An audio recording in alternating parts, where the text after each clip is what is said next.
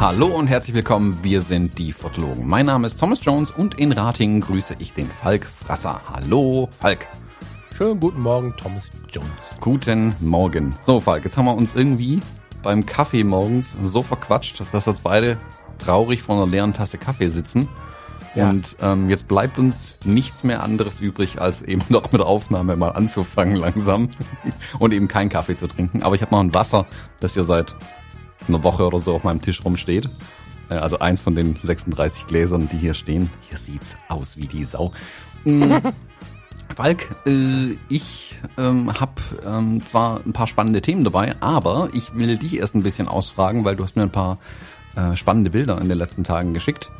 Ähm, du warst auch wieder ein bisschen draußen zum Fotografieren ähm, und warst im Wald und ich war enttäuscht und ich war enttäuscht, dass du keine Eisvögel fotografiert hast. Ich habe kürzlich einen Specht fotografiert und dachte mir, ich schick dir das und schreib drunter, guck mal, ein Eisvogel. Und dachte mir aber dann, dann muss ich mir was anhören, weil es ja kein Eisvogel ist. Also ich wusste, dass Aber- es kein aber- Eisvogel ist. Bevor du jetzt meine Fotos abfragst, ne? Hast, ist dir mal aufgefallen, also ich weiß ja gar nicht, du gehst ja schon mal in die Natur mit dem Hund, ne? Ja, kommt vor. Ich weiß nicht, wie es bei euch ist, aber bei uns ist irgendwie, hat einer ähm, ähm, eine Portion Eier geliefert. Bei uns gibt es so unglaublich viele Eisvögel. Äh, Also wenn hier ein Naturfotograf zuhört, der ein bisschen kundiger ist als ich, obwohl ich als Förstersohn ja eigentlich wissen sollte, was los ist, der kann mir das gerne erklären. Ich weiß, dass vor so acht, neun, zehn Jahren, als ich noch mit dem Tele rumgerannt bin, der Eisvogel so der, der Edelschott war. Und wir gehen jetzt spazieren. Ach, guck mal, Eisvogel. Also bei jedem größeren Spaziergang, der an irgendeinem Gewässer entlang äh, führt, bei uns hier in der Umgebung Ratingen, treffen wir auf Eisvögel. Das ist der Hammer. Hm. Ist das ähm, bei euch auch so? Nee, Eisvögel selbst sehe ich nicht. Also was ich jetzt halt tatsächlich mehr gesehen habe, sind irgendwelche Spechte, die hier irgendwie überall rumflattern. Ähm, Hm, die haben auch schon die ganze Zeit das Gerappel im Aber ob das jetzt mehr oder weniger sind, weiß ich nicht. Also äh, Lila muss auf jeden Fall in der Leine bleiben, weil sonst äh, dezimiert sie bald die Eichhörnchenpopulation hier. Ähm, ist ja genauso groß wie ein Eichhörnchen. Das ja, also es wird halt ein erbitterter Kampf, aber ich glaube, sie gewinnt am Ende. ähm, auf der anderen Seite fangen die Eichhörnchen, glaube ich, bald an, mit Nüssen vom Baum zu werfen, wenn sie drunter durchläuft. Also dann vielleicht ausgleichen das Ganze. Herrlich. Ja, also du warst Ja. im Wald ähm, und hast ein bisschen was fotografiert. Das, wir wir können vielleicht Behind the Scenes sogar daraus machen, das ist nämlich ganz spannend, weil äh, Thomas scheißt mich immer zusammen, warum ich nichts von meinem fotografischen Alltag erzähle. Und ähm, äh, irgendwie glaube ich langsam selber, dass ich keinen mehr habe, aber ich habe natürlich einen. Aber ich denke immer, was soll ich denn dazu erzählen? Und jetzt hat der Thomas mir ein bisschen den Kopf gewaschen, äh, gerade vorher bei unserem ersten und zweiten Kaffee. Ja, weil ich einfach mit der Zeit immer wieder gedacht habe, ja, ich war fotografieren, Familie hier, Pärchen da, jetzt äh, die Landy-Shots. Was soll ich denn davon erzählen? Der geht dann immer so. Also wir, Thomas hat mich jetzt gezwungen, dass wir mal über Fotografie sprechen. Genau, hauen wir auf die Fotobimmel. Ah, ah, ah. So. Genau. Ja. Äh, boah, habe ich, ein- hab ich das eigentlich erzählt, dass ich einen mega Anschiss bekommen habe, dass ich die Fotobimmel bei Amazon bestellt habe und das öffentlich zugegeben habe? Ja, das hast du beim letzten Mal schon gesagt. Ah, okay. Es hat mich nachhaltig beeindruckt, merkt man daran. ja. Äh, ich war im Wald, Thomas. Was magst du wissen? Mm, Was, was hast du denn eigentlich fotografiert? Nimm, mich mal mit in den Wald. Wie war also das? äh, wir müssen ein bisschen aufpassen. Ich habe noch keine Fotofreigabe, deswegen muss ich natürlich auch mit den Worten ein wenig rangieren. ähm, ein sympathischer junger Mann brauchte ein paar Fotos von sich und seinem SUV-Gefährt und ähm, dafür kriege ich jetzt von ihm schon richtig einen drauf. Also es ist kein SUV, es ist Genau, wollte ich gerade auch sagen. Da würde ich mich sogar geiler beschweren. Geländewagen. Ja, ist ein genau. schöner Land Rover, genau. Kein so ein komisches Genau, SUV. Ne? Also wir haben, wir haben, äh, wie ich finde, recht stattliche Fotos äh, in der Natur gemacht mit äh, Landy und Hund und ähm, das war relativ schnell gemacht, spannenderweise.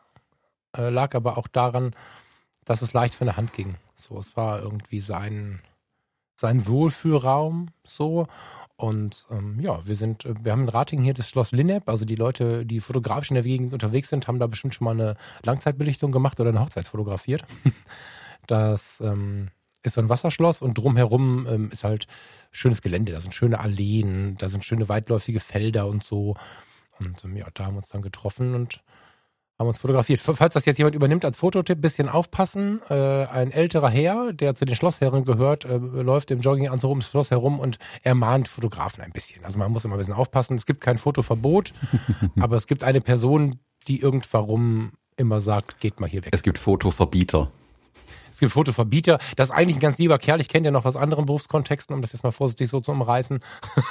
ähm, da war das ein ganz, ganz äh, liebenswerter Mann. Ich weiß nicht, was der erlebt hat. Ich meine, wir haben ja nun auch Fotografenkollegen, die einfach sich nicht so richtig benehmen. Und was ich weiß, ist, dass bei den Hochzeiten regelmäßig Fotografen versuchen, bei denen in die Privatgemächer durch die Fenster zu fotografieren.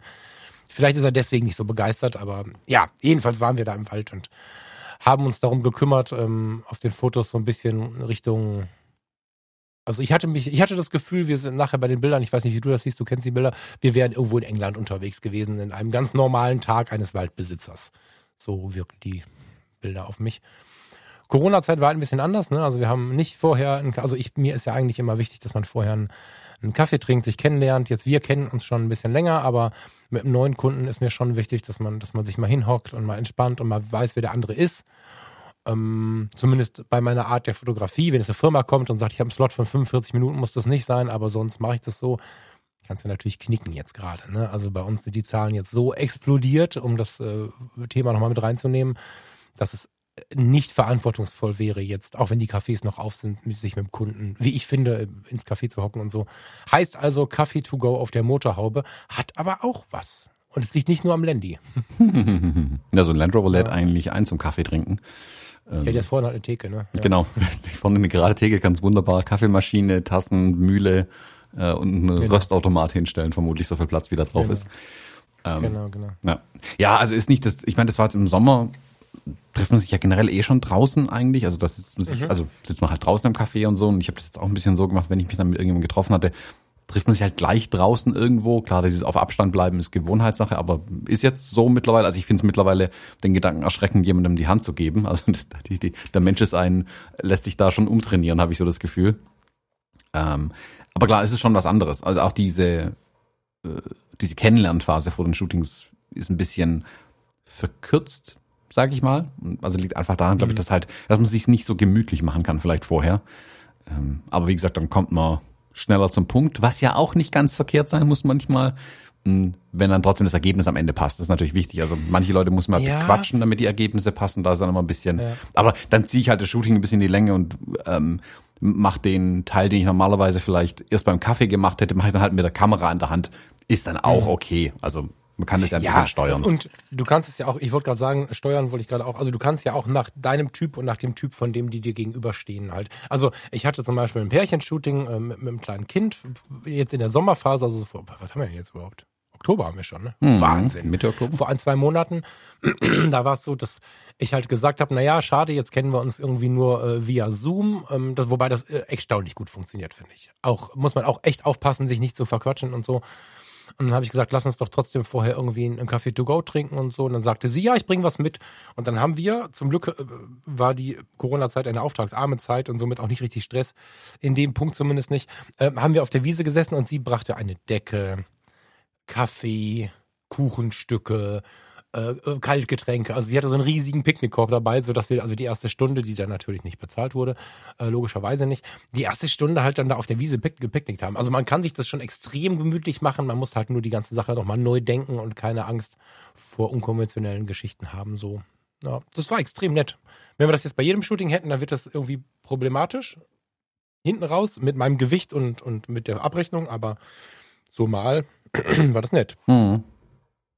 Ja, also sah auch gemütlich aus. Wobei ich würde sagen muss, die, als ich die Bilder von der Allee gesehen habe, musste ich sofort an die Hochzeit denken, die wir, ähm, das war ich glaube zwei, drei Jahre her schon, zwei Jahre. Ähm, mhm. Ähm, wo wir das Pärchenshooting da haben wir also immer auch kurz in so einer Allee rumgestanden. Also ich verbinde das total mit eurer Gegend da oben. Das findet man hier bei uns eher selten, sag ich mal. Vor allem so eine bolzgerade Strecke, ja. Ähm, bei uns geht's immer direkt in eine Klippe runter oder einen Berg hoch und alles ist kurvig. Ach so. Mhm. Ähm, und so. Ja. Also wir haben ein paar so Alleen, aber die, die musst echt suchen, sag mal so. Also die Gegend ist insofern insofern ganz cool, dass ich halt, wie du weißt, in zwei Stunden am Meer bin und in zwei Stunden in den Bergen bin. Aber Rating ist der Beginn vom Bergischen Land. Also aus fotografischer Sicht, wenn dich jetzt jemand anruft wie hier und sagt, hör mal, den Landy können wir mal gucken, dann kannst du halt in Rating sowas machen, wie du es jetzt gesehen hast. Und äh, fünf Kilometer weiter kann ich das Gefühl also zumindest das Gefühl vermitteln mit einem Foto von einem Landy, dass wir in der Schweiz sind auf 2500 Metern Höhe. Also das ist tatsächlich ganz dankbar, dass unser unser Gebiet hier so viele Facetten hat und dann sonst könnte man die noch halb in reinfahren und so. Also es gibt relativ viele ähm, verschiedene Facetten, das stimmt. Aber wo waren wir denn in der Allee? In Düsseldorf? Als wir im Schloss Benrath fotografiert haben? Ach nee, ist ja gelogen. Das war im Osten drüben, wo die Hochzeit war. Genau, die, die Standesamtliche war ja bei euch. Das war eigentlich im Osten. Boah, jetzt weißt du, und mein Lacher ist noch viel schlimmer, weil was ist daran lustig, dass es im Osten ist? Also, um Gottes Willen, jetzt kann ich nur noch kaputt. Das war doch, war das nicht? Nein, das war bei Kassel. das war bei Kassel.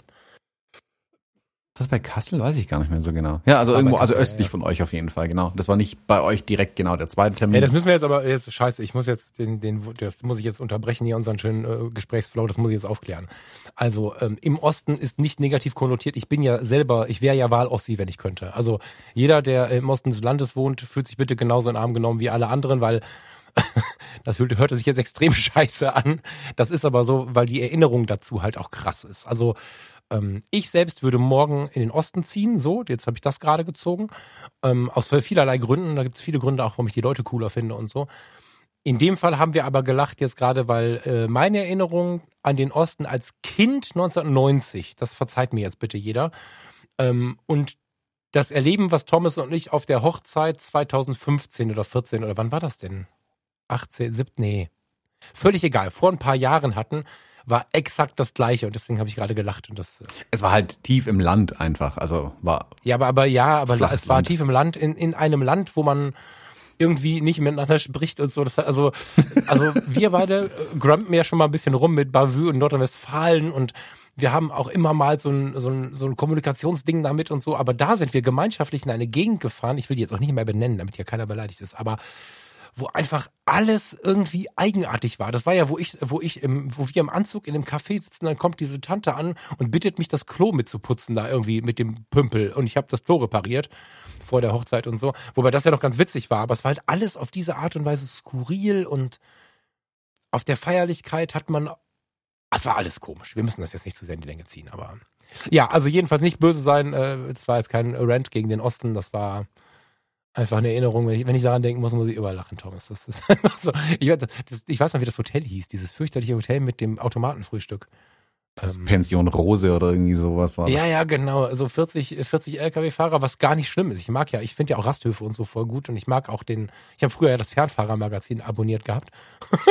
das heißt, das ist nicht das Problem. Aber äh, irgendwie war das, also wir kamen von dieser Grumpy Hochzeit, auf der es aber gutes Essen gab. So. Und dann, und dann gab's, dann war diese komische Pension, wo, wo das Frühstück, was bei Booking.com beschrieben war, ähm, aus dem Automaten gefallen ist und so. Das war auch irgendwie, das war alles irgendwie strange. Das war Ja, war ein ja. erlebnisreiches äh, Wochenende auf jeden Fall. Aber ich sag, da gab es auch die Alleen. Die ist mir jetzt gerade in den Sinn gekommen. Aber stimmt, die ist, war nicht bei euch oben. Aber gibt's so Alleen bei euch öfters? Also ich kenne es aus dem, ja. äh, in den neuen Bundesländern hat man es ja relativ viel, ähm, diese Alleen irgendwie, wenn man da rumfährt. Wobei, auch da habe ich hab nicht den, die, die äh, es ist auch nicht Länge mal Breite mal Höhe abgefahren. Aber da sehe ich, also in Thüringen ja, da zum ist Beispiel. Auch die Deutsche Alleenstraße, ne? Genau. Es gibt ja die Deutsche Alleenstraße, so, wer, wer sich ein bisschen mit diesem Vanlife-Ding auseinandersetzt. Ich bin ja im Wohnmobil mehr oder weniger groß geworden. Ähm, irgendwer sagte mal, du bist halt, du bist voll der Kelly Family Typ, weil wir mit dem Wohnmobil im Urlaub waren. Und ähm, du hast, äh, es gab überall diese Alleen, aber sie haben sie in den, in den, äh, in der alten Regierung der Deutschen Demokratischen Republik einfach anders erhalten, beziehungsweise einfach nicht weggesägt. So. Und da gab es auch nicht dieses ähm, etwas überkorrekte, was wir im Westen mehr hatten, dass, dass die Alleen zugunsten der Unfalltoten irgendwie ähm, entweder eingezäunt oder sogar abgesägt worden sind und so. Und das ist einfach ein total schönes Erbe. Also ist mir in Mecklenburg jetzt wieder aufgefallen, dass wir da waren. Und Farina, die vorher noch nie in Mecklenburg war, ist halt für jede Allee auch so ein bisschen ausgerastet. Ne? Und wir sind dann bewusst auch, als wir oben äh, Richtung Ostsee gefahren sind, einen kleinen Umweg gefahren, um mal einen Teil auf der deutschen Alleenstraße zu fahren. Ähm, es gibt so ein paar Routen in Deutschland, die sich zu fahren lohnen. Also wir werden irgendwann uns mal so ein Ding mieten, wenn wir nicht irgendwann sogar einen Bus haben, äh, wieder und, und, und wollen die B96 mal fahren und äh, wollen die Alleenstraße, die deutsche Alleenstraße mal fahren. Das ist ähm, das ist ganz schön. Wir haben hier noch, wir haben hier noch Alleen. Also ich weiß nicht, ob du dich erinnern kannst, bei uns in der Innenstadt, das ist nicht die Innenstadt, im, im, im Zentrum bei uns gibt es so einen, einen, einen grünen Teil, da fährst du durch eine Allee, da sind wir beide mal durchgefahren, das ist rechts unser Wasserschloss und dahinter sind die, ähm, ist der Privatpark von Kromfort. Ich weiß nicht, ob du dich daran erinnern kannst. Mhm, kann sein, ja. Also das ist eine relativ mächtige Allee. Mh, eine relativ mächtige Allee in der Stadt, die, wo man dann die Stadt drumherum gebaut hat und so und Eins, zwei, vier, fünf. Doch, es ist schon, es ist nicht wie, wie, wie in Mecklenburg oder, oder, oder so, aber es ist schon noch so, dass wir Alleen haben. Ja. Mhm. Doch, doch. Ich meine, das Thema Forst ist halt auch ähm, irgendwie, finde ich, total spannend. Wir haben halt nicht so viel Landesbesitz wie, wie, wie anderen Landesteilen, wenn ich das richtig verstehe, sondern es ist ganz, ganz viel auch privater Forst. Und da gibt es immer wieder so diesen Kampf. Ne? Auf der einen Seite ähm, ist man, ja, ist man natürlich beim Geldverdienen Ne, man muss natürlich gucken, wie man da, so ein, so ein Wald ist ja im Prinzip ein großes Feld und da muss man gucken, wie man es bewirtschaftet und weil dann natürlich auch eine große Diskussion kommt, wenn die Leute in dem Wald, in dem sie spazieren gehen, plötzlich eine, eine, eine Totalrodung haben, dann sind sie natürlich auch entsprechend angepisst und ich mit übrigens, wenn man das dann nicht ein bisschen sanfter tut und äh, gleichzeitig ist es natürlich eine prunkvolle Geschichte, wenn Familie so und so, ich nenne jetzt extra keine Namen, die sind hier natürlich bekannt, wenn die Familie von und zu hm, hm, hm, äh, dann äh, solche Dinge stehen lässt, wie solche Alleen, äh, ob das Privatgrundstücke sind oder nicht. Privatwege werden wieder geöffnet, dass man da langfahren kann. Das ist so ein bisschen das, das ist die Vorzeigejacke, die man sich anzieht, wenn man solche Sachen ein bisschen hält und pflegt oder neu an, äh, anpflanzt, so, ja. Hm. Ja, aber wir wollen jetzt hier nicht zum Botaniker-Podcast. Genau, du hast eigentlich nur eine Allee fotografiert, aber danke für den Ausflug. ich habe ein Auto. Das war ganz witzig, ein Auto in, also ich habe ja äh, äh, relativ viele Auto, äh, Autos, relativ viele Fotos ähm, in der Porträtebene gemacht, aber es war ganz witzig, mal wieder so einen Mitzieher zu machen. Mhm. Das, ähm, das ist ja so ein bisschen wie, kannst du mal einen Color Key von mir machen? So im ersten Moment denkst du, oh nein, bitte. Und ähm, als ich dann da aber stand und, und, und mich erinnert habe und die Belichtungszeit entsprechend eingestellt habe und so, dann habe ich, dann kam er angefahren und dann habe ich da irgendwie die Fotos von gemacht und habe ich drauf geguckt. Ich meine, so ein Mitzieher ist ja was, das siehst du halt auch auf der Spiegellosen nicht vorher. Also zumindest nicht so, wie wir sonst immer sagen, dass du das Bild vorher siehst. Und dann habe ich da drauf geguckt und gedacht, ach, weißt du, eigentlich ist das ganz nett. Hm. Ja. Also ich finde so also, also mal wieder sowas machen halt, sich mal wieder so einen Kram erlauben, von dem man dann glaubt, der sei ähm, halt nicht cool. Mhm. Weißt du, das fand ich ganz gut. Also eine Allee ist dafür halt auch eine schöne Möglichkeit, wenn du das jetzt auf der, ich mal, einfachen Landstraße machst, wo du wo nichts links und rechts von der Straße steht, außer so ähm, diese komischen Pinguine, diese schwarz-weißen, ähm, mhm. dann ist es ja ein bisschen langweilig auch, aber mit der Allee, mhm. also mit den vorbeiziehenden Bäumen, ähm, sieht es natürlich dann schon interessant aus. Also da passiert einfach was auf dem Bild. Und es gibt dem Ganzen dann auch noch viel mehr das Gefühl von Geschwindigkeit und so weiter. Also gut gewählt mhm. in dem mhm. Fall, das an der Allee zu machen, da jetzt nicht irgendwo auf den Feldweg rauszufahren, weil da wäre es ja ein bisschen langweiliger gewesen. Ich finde es so tatsächlich wesentlich spannender. Ähm, die Bilder. Ja, das war mein Wunsch, dass das, dass das halt ein bisschen aufgelockert ist, das falsche Wort, ne? Spannender. Ja, ja, spannender ist. Mhm. Das stimmt, ja. Ja, du, wenn wir ehrlich sind, es gibt auch bestimmt den Einsatz für einen Color Key. Ich sehe den jetzt nicht, aber es gibt, es gibt auch das schöne Color Key Foto. Also eine Allee ist natürlich, wir hatten jetzt eine etwas, äh, wir hatten eine etwas schwierige Situation, weil wir mehrfach unterbrochen worden sind und ähm, der Weg, auf dem er dann mit dem Landy lang gefahren ist, ähm, auch als Spazierweg genutzt wird. Das heißt, wir konnten da jetzt nicht so fahren, wie wir wollten, aber man muss ja fairerweise sagen, dass so ein Mitzieher, der jetzt aussieht wie 120 km/h, ehrlicherweise dann auch bei, bei Schrittgeschwindigkeit entstehen kann. Das kommt ja auf die Belichtungszeit an. Mhm. Ähm, also er ist, ich glaube, maximal 20, 30 gefahren tatsächlich. Mehr ging da auch gar nicht, weil immer wieder Leute da waren. da ist auch ein bisschen Zufall dabei, weil du natürlich gucken musst, wie triffst du den dann zwischen den Bäumen, selbst bei dieser langsamen Geschwindigkeit, aber lässt du den halt ein, zweimal fahren. Also das ist, es ist vielleicht ein ganz guter Lifehack tatsächlich. Ähm, Mitzieher nicht, wie wir das früher gemacht haben in der Foto AG, auf dem freien Feld zu machen, sondern tatsächlich in städtischer Umgebung oder so. Das wirkt viel, also auch urban wirkt es mega, wenn du dich irgendwo hinstellst, wo richtig was passiert. Oder im Dunkeln, hm. voll gut. Ja, ja ich habe das hm, bei meiner letzten Hochzeit habe ich das ein bisschen ja, semi zufällig mit dem Brautpaar irgendwie mal hinbekommen. Ähm, da bin ich mit denen durch die Gegend gelaufen und hab, bin einfach parallel zu denen gelaufen, wie sie durch die Location mhm. gelaufen sind und habe dadurch auch, also keine Ahnung, habe ich eine Sechzigstel oder so, das ist nicht übertrieben viel, aber wohl ein bisschen schnell gelaufen, so einen leichten Mitzieher quasi gemacht und tatsächlich das Brautpaar dabei scharf erwischt, was ja fast schon ein Wunder ist, ähm, wenn man es ungeplant vor allem macht äh, gibt halt ein Gefühl von Bewegung einfach rein. Also das ist, hin und wieder kann es ein schönes Stilmittel auch einfach sein, das so einzusetzen. Und es lohnt sich halt sowas, ähm, selbst wenn du, wie du es jetzt sagst, ähm, boah, boah, will ich das, weiß ich nicht, äh, aber schön ist im Werkzeugkasten liegen zu haben, sage ich mal, fotografisch genau. und zu sagen können, okay, dann genau. mach mal mit Zieher und dann klappt der auch. Also ich habe gerade die Bilder vor dir, das sieht ja auch äh, solide aus.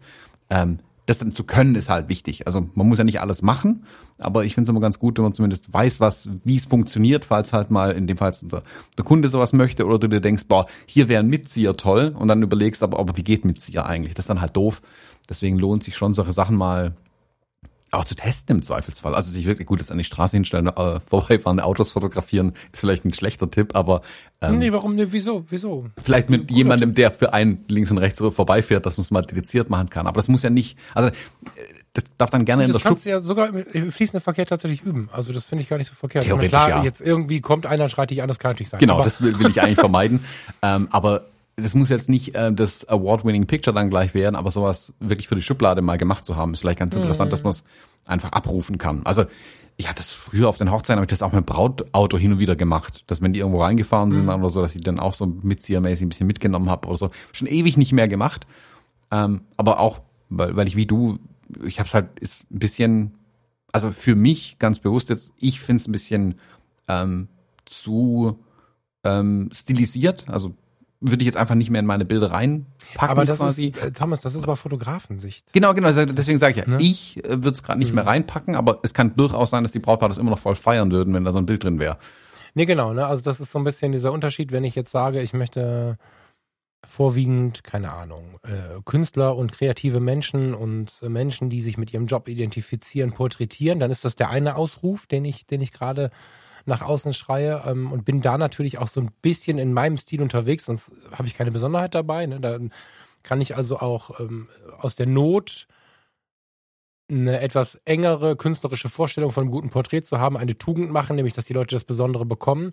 Wenn ich aber als Dienstleister dann da auftrete, ist es, glaube ich, ganz gut, nicht zu sehr die eigene Sicht halt zu nehmen. Ne? Also gerade der Mitzieher ist ein total schönes Beispiel dafür, finde ich. Ein Fotomagazin, eine Fotozeitschrift kommt gar nicht ohne aus.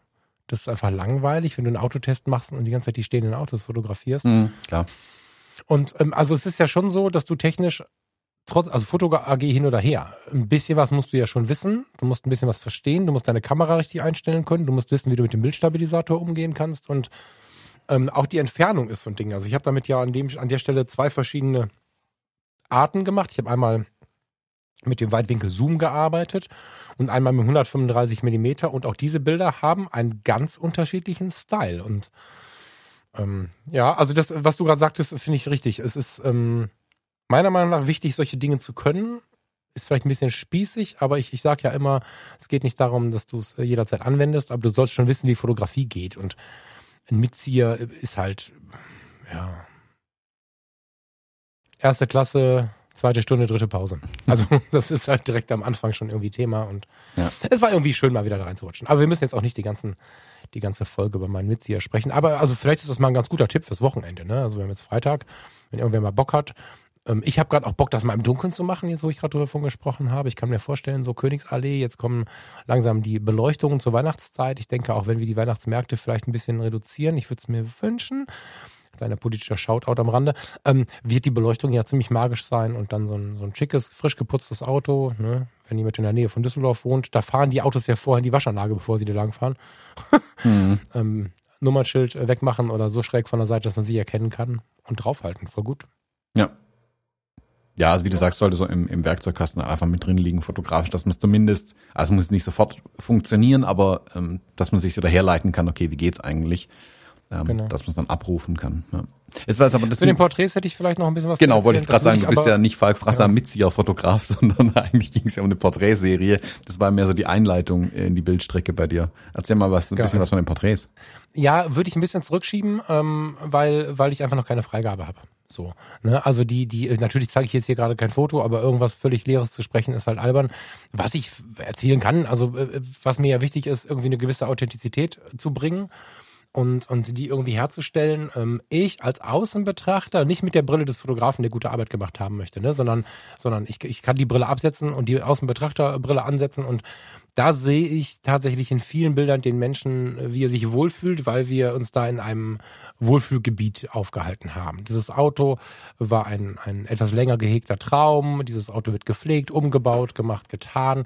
Dieses Auto steht in seinem Element auf Waldboden nachher mit Wald im Hintergrund und so weiter und dann an, in, um dieses Auto herum Fotos zu machen äh, mag für den Betrachter des Fotos vielleicht sogar ein wenig nach Kulisse aussehen, weil es nicht unser Alltag ist. Also die, die meisten von uns kennen den, diesen Alltag nicht. Für mich war es ganz normal, weil ich ja in Försterkreisen aufgewachsen bin, aber viele Menschen kennen das halt nicht. Die äh, urbanen Raum leben schon mal gar nicht.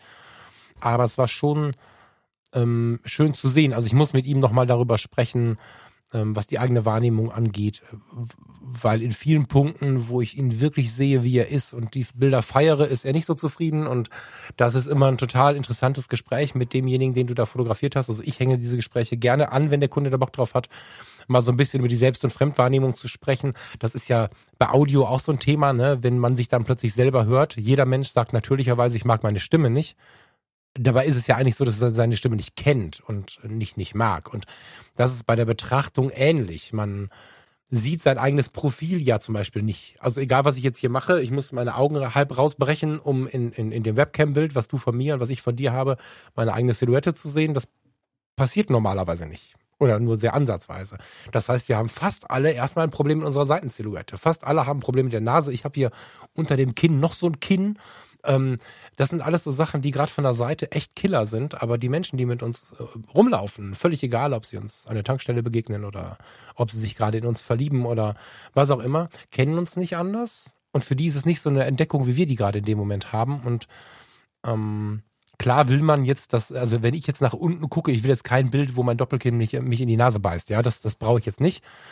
Aber ich freue mich schon auf das Gespräch über die, über die Selbst- und, und Fremdwahrnehmung und solche Geschichten. Und ja, ich finde ich finde es sehr, sehr sympathisch, was ich da sehe. Und ähm, damit meine ich nicht die fotografische Leistung. Äh, das ist eher was, was er und andere und du dann äh, beurteilen müssen. Aber ähm, ich erlebe in vielen Punkten den Mann, den ich da auch kennengelernt habe. Mhm. Ja, das ist immer so das Bestreben, was ich mache. Ach so, vielleicht auch ganz wichtig. Ähm, es hat mir sehr gut getan, dieses äh, Shooting jetzt, ich habe Shooting gesagt, dieses Shooting in äh, Farbe zu machen. Mhm. Das, ähm, ich habe die letzten Monate mich ja extrem auf Schwarz-Weiß fokussiert und Schwarz-Weiß ist, glaube ich, auch so ein bisschen so ein Seelending.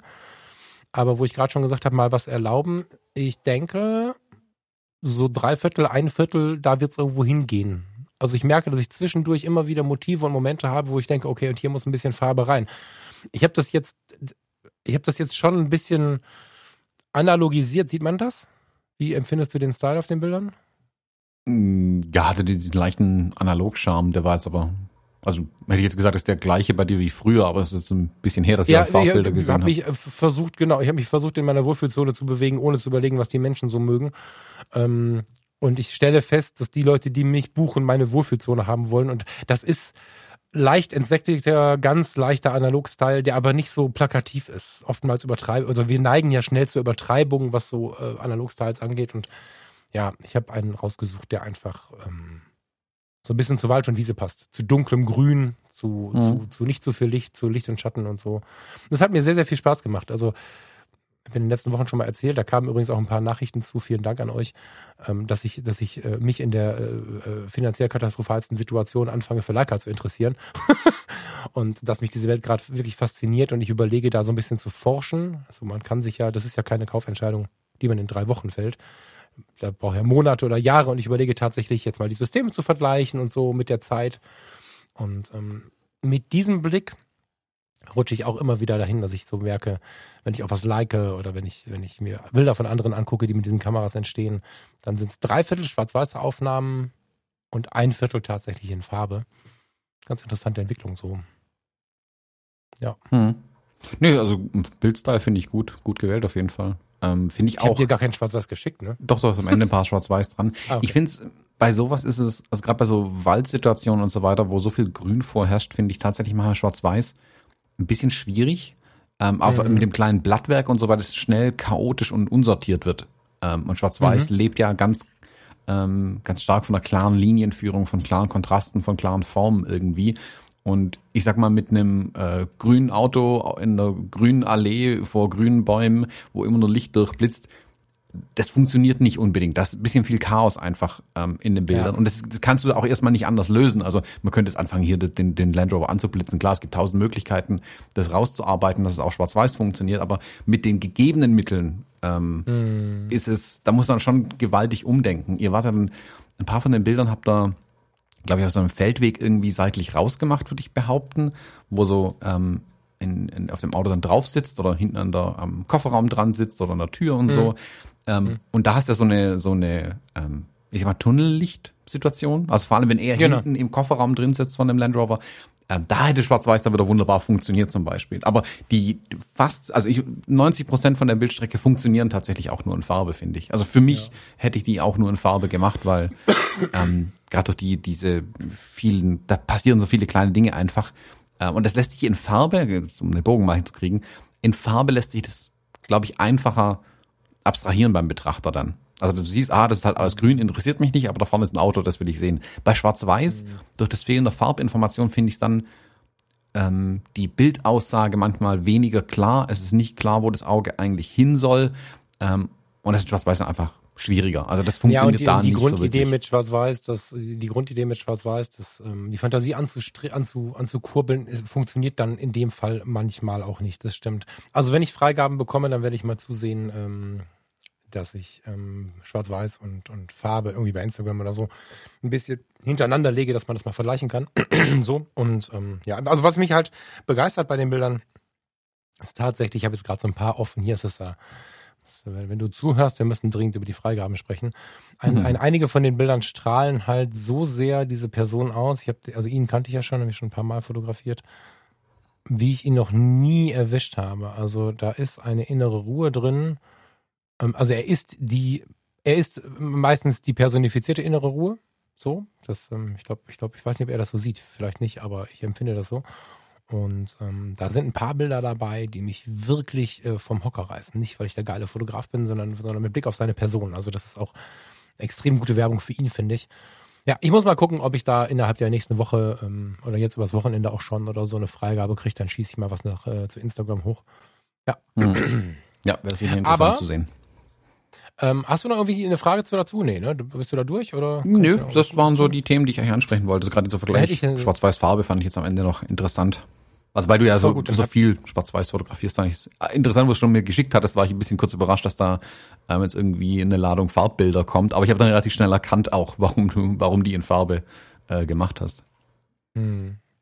Ja, ich aber, aber ich habe auch halt äh, gemerkt, dass also alles was ähm, was zu sehr nur eine Richtung erlaubt, ist mir halt tatsächlich fremd. Ich liebe dieses Schwarz-Weiß-Korn. Ich entwerde mich davon auch gerade nicht. Ne? Das ist jetzt nicht der große Move. Aber zwischendrin brauche ich halt immer mal so ein bisschen. Ich brauche gar keinen Farbklecks, weil wenn ich Farbe mache, ist das ja auch ein bisschen farbreduziert direkt wieder. Ne? Aber ja, zwischendurch ist einfach wohlig warm. So. Ähm, ach krass, ich sehe gerade, dass sich in dem Landy noch was spiegelt. Das habe ich gar nicht gesehen. Ich sehe oftmals, so dass sich der. Fotograf irgendwo spiegelt. Das finde ich immer. Nee, den meine ich gar nicht in dem Fall, aber spannend. Das war so, das war natürlich so geplant. Ähm, ja, pass auf, aber dann lass uns mal kurz im Thema ein bisschen wechseln, weil ich bin ja eigentlich raus aus dem Fujiversum. Ne? Ich bin ein bisschen verliebt in die X100V, versuche diese Liebe zurückzuziehen, weil ich, wenn ich an die X100V denke, unweigerlich auch an die Q denken muss. Kostet nur das Achtfache, aber hm. An die Leica-Kuh, nicht an irgendeine random Kuh im Stall, vielleicht. Ach so, ja, stimmt, an die Leica-Kuh. Siehst du, wenn du nämlich so viel gelesen hast darüber, dann glaubst du, die ganze Welt versteht dich, wenn du von der Kuh redest, ja, von der Leica-Kuh. Q2 inzwischen. Ähm, äh, will heißen, ich bin immer noch interessiert, aber gerade nicht so richtig tief drin. Und dann äh, gucken wir hier feierlich immer deine neuen Videos. Die guckt auch Farina mit. Dann geht's auf den Bildschirm, also auf den Fernseher und so. Dennoch kenne ich es halt vom Hören sagen, was du mir inzwischen dann im Video erzählst oder auch wenn wir telefonieren. Jetzt scroll ich heute durch, durch das äh, äh, World Wide Web und äh, finde die Aussage, erwecke deine Emotionen. Ich denke, hm, was ist da los? Ja, Fuji XS10. Das fand ich ganz witzig. Äh, ich glaube, Fotomundus war das. Die haben, die haben damit in, in Google Ad äh, beworben. Und so habe ich die noch nicht gesehen. Ich habe immer nur ein paar Bilder gesehen. Ich habe ein bisschen was von dir berichtet bekommen und, und habe jetzt den Eindruck noch nicht gehabt. Ähm, Deswegen würde würd ich heute nochmal drüber sprechen wollen. Ich glaube, wir sind ja jetzt auch so weit, dass man da freier drüber sprechen kann. Du hast ein bisschen was mit der Fuji in den letzten äh, Wochen äh, gestartet. Ich weiß nicht, wie viel du erzählen darfst und kannst, aber erzähl gerne mal so viel du erzählen darfst und kannst. Und dann lass uns mal einen Meter über die Kamera sprechen danach. Fände ich ganz interessant. Ich suche nämlich nach dem Erwecke deine Emotionen jetzt. also ja, also erwecke deine Emotion ist äh, der gewählte Claim hier von Photomundus in den AdWords. Ähm, bei ähm, die XS10 selbst hat von Fujifilm mit Your Style, Our Color ähm, beworben, was ich ganz interessant finde, weil sie mit also äh, vielleicht zur Vorgeschichte ein bisschen. Die XS10 von Fujifilm ist, was wir in den letzten Wochen hin und wieder, ich weiß nicht, ob wir es überhaupt erwähnt haben, aber war mal wieder so ein Geheimprojekt, was mich extrem viel beschäftigt hat, wo ich viel dran gemacht habe, aber nie drüber reden durfte, weil ähm, Embargos, also da war ich jetzt sehr viel näher dran an der Kamera und an Fujifilm als äh, in den Monaten oder Jahren zuvor. Da habe ich jetzt mhm. einen deutlichen Blick mal hinter die Kulissen ähm, werfen können. Also ich hatte die Kamera schon im August, ähm, habe da auch ein Promo-Video dazu gedreht für die Kamera oder für Fujifilm, also als ähm, Auftragsarbeit, sagen wir mal so, ähm, ganz offiziell.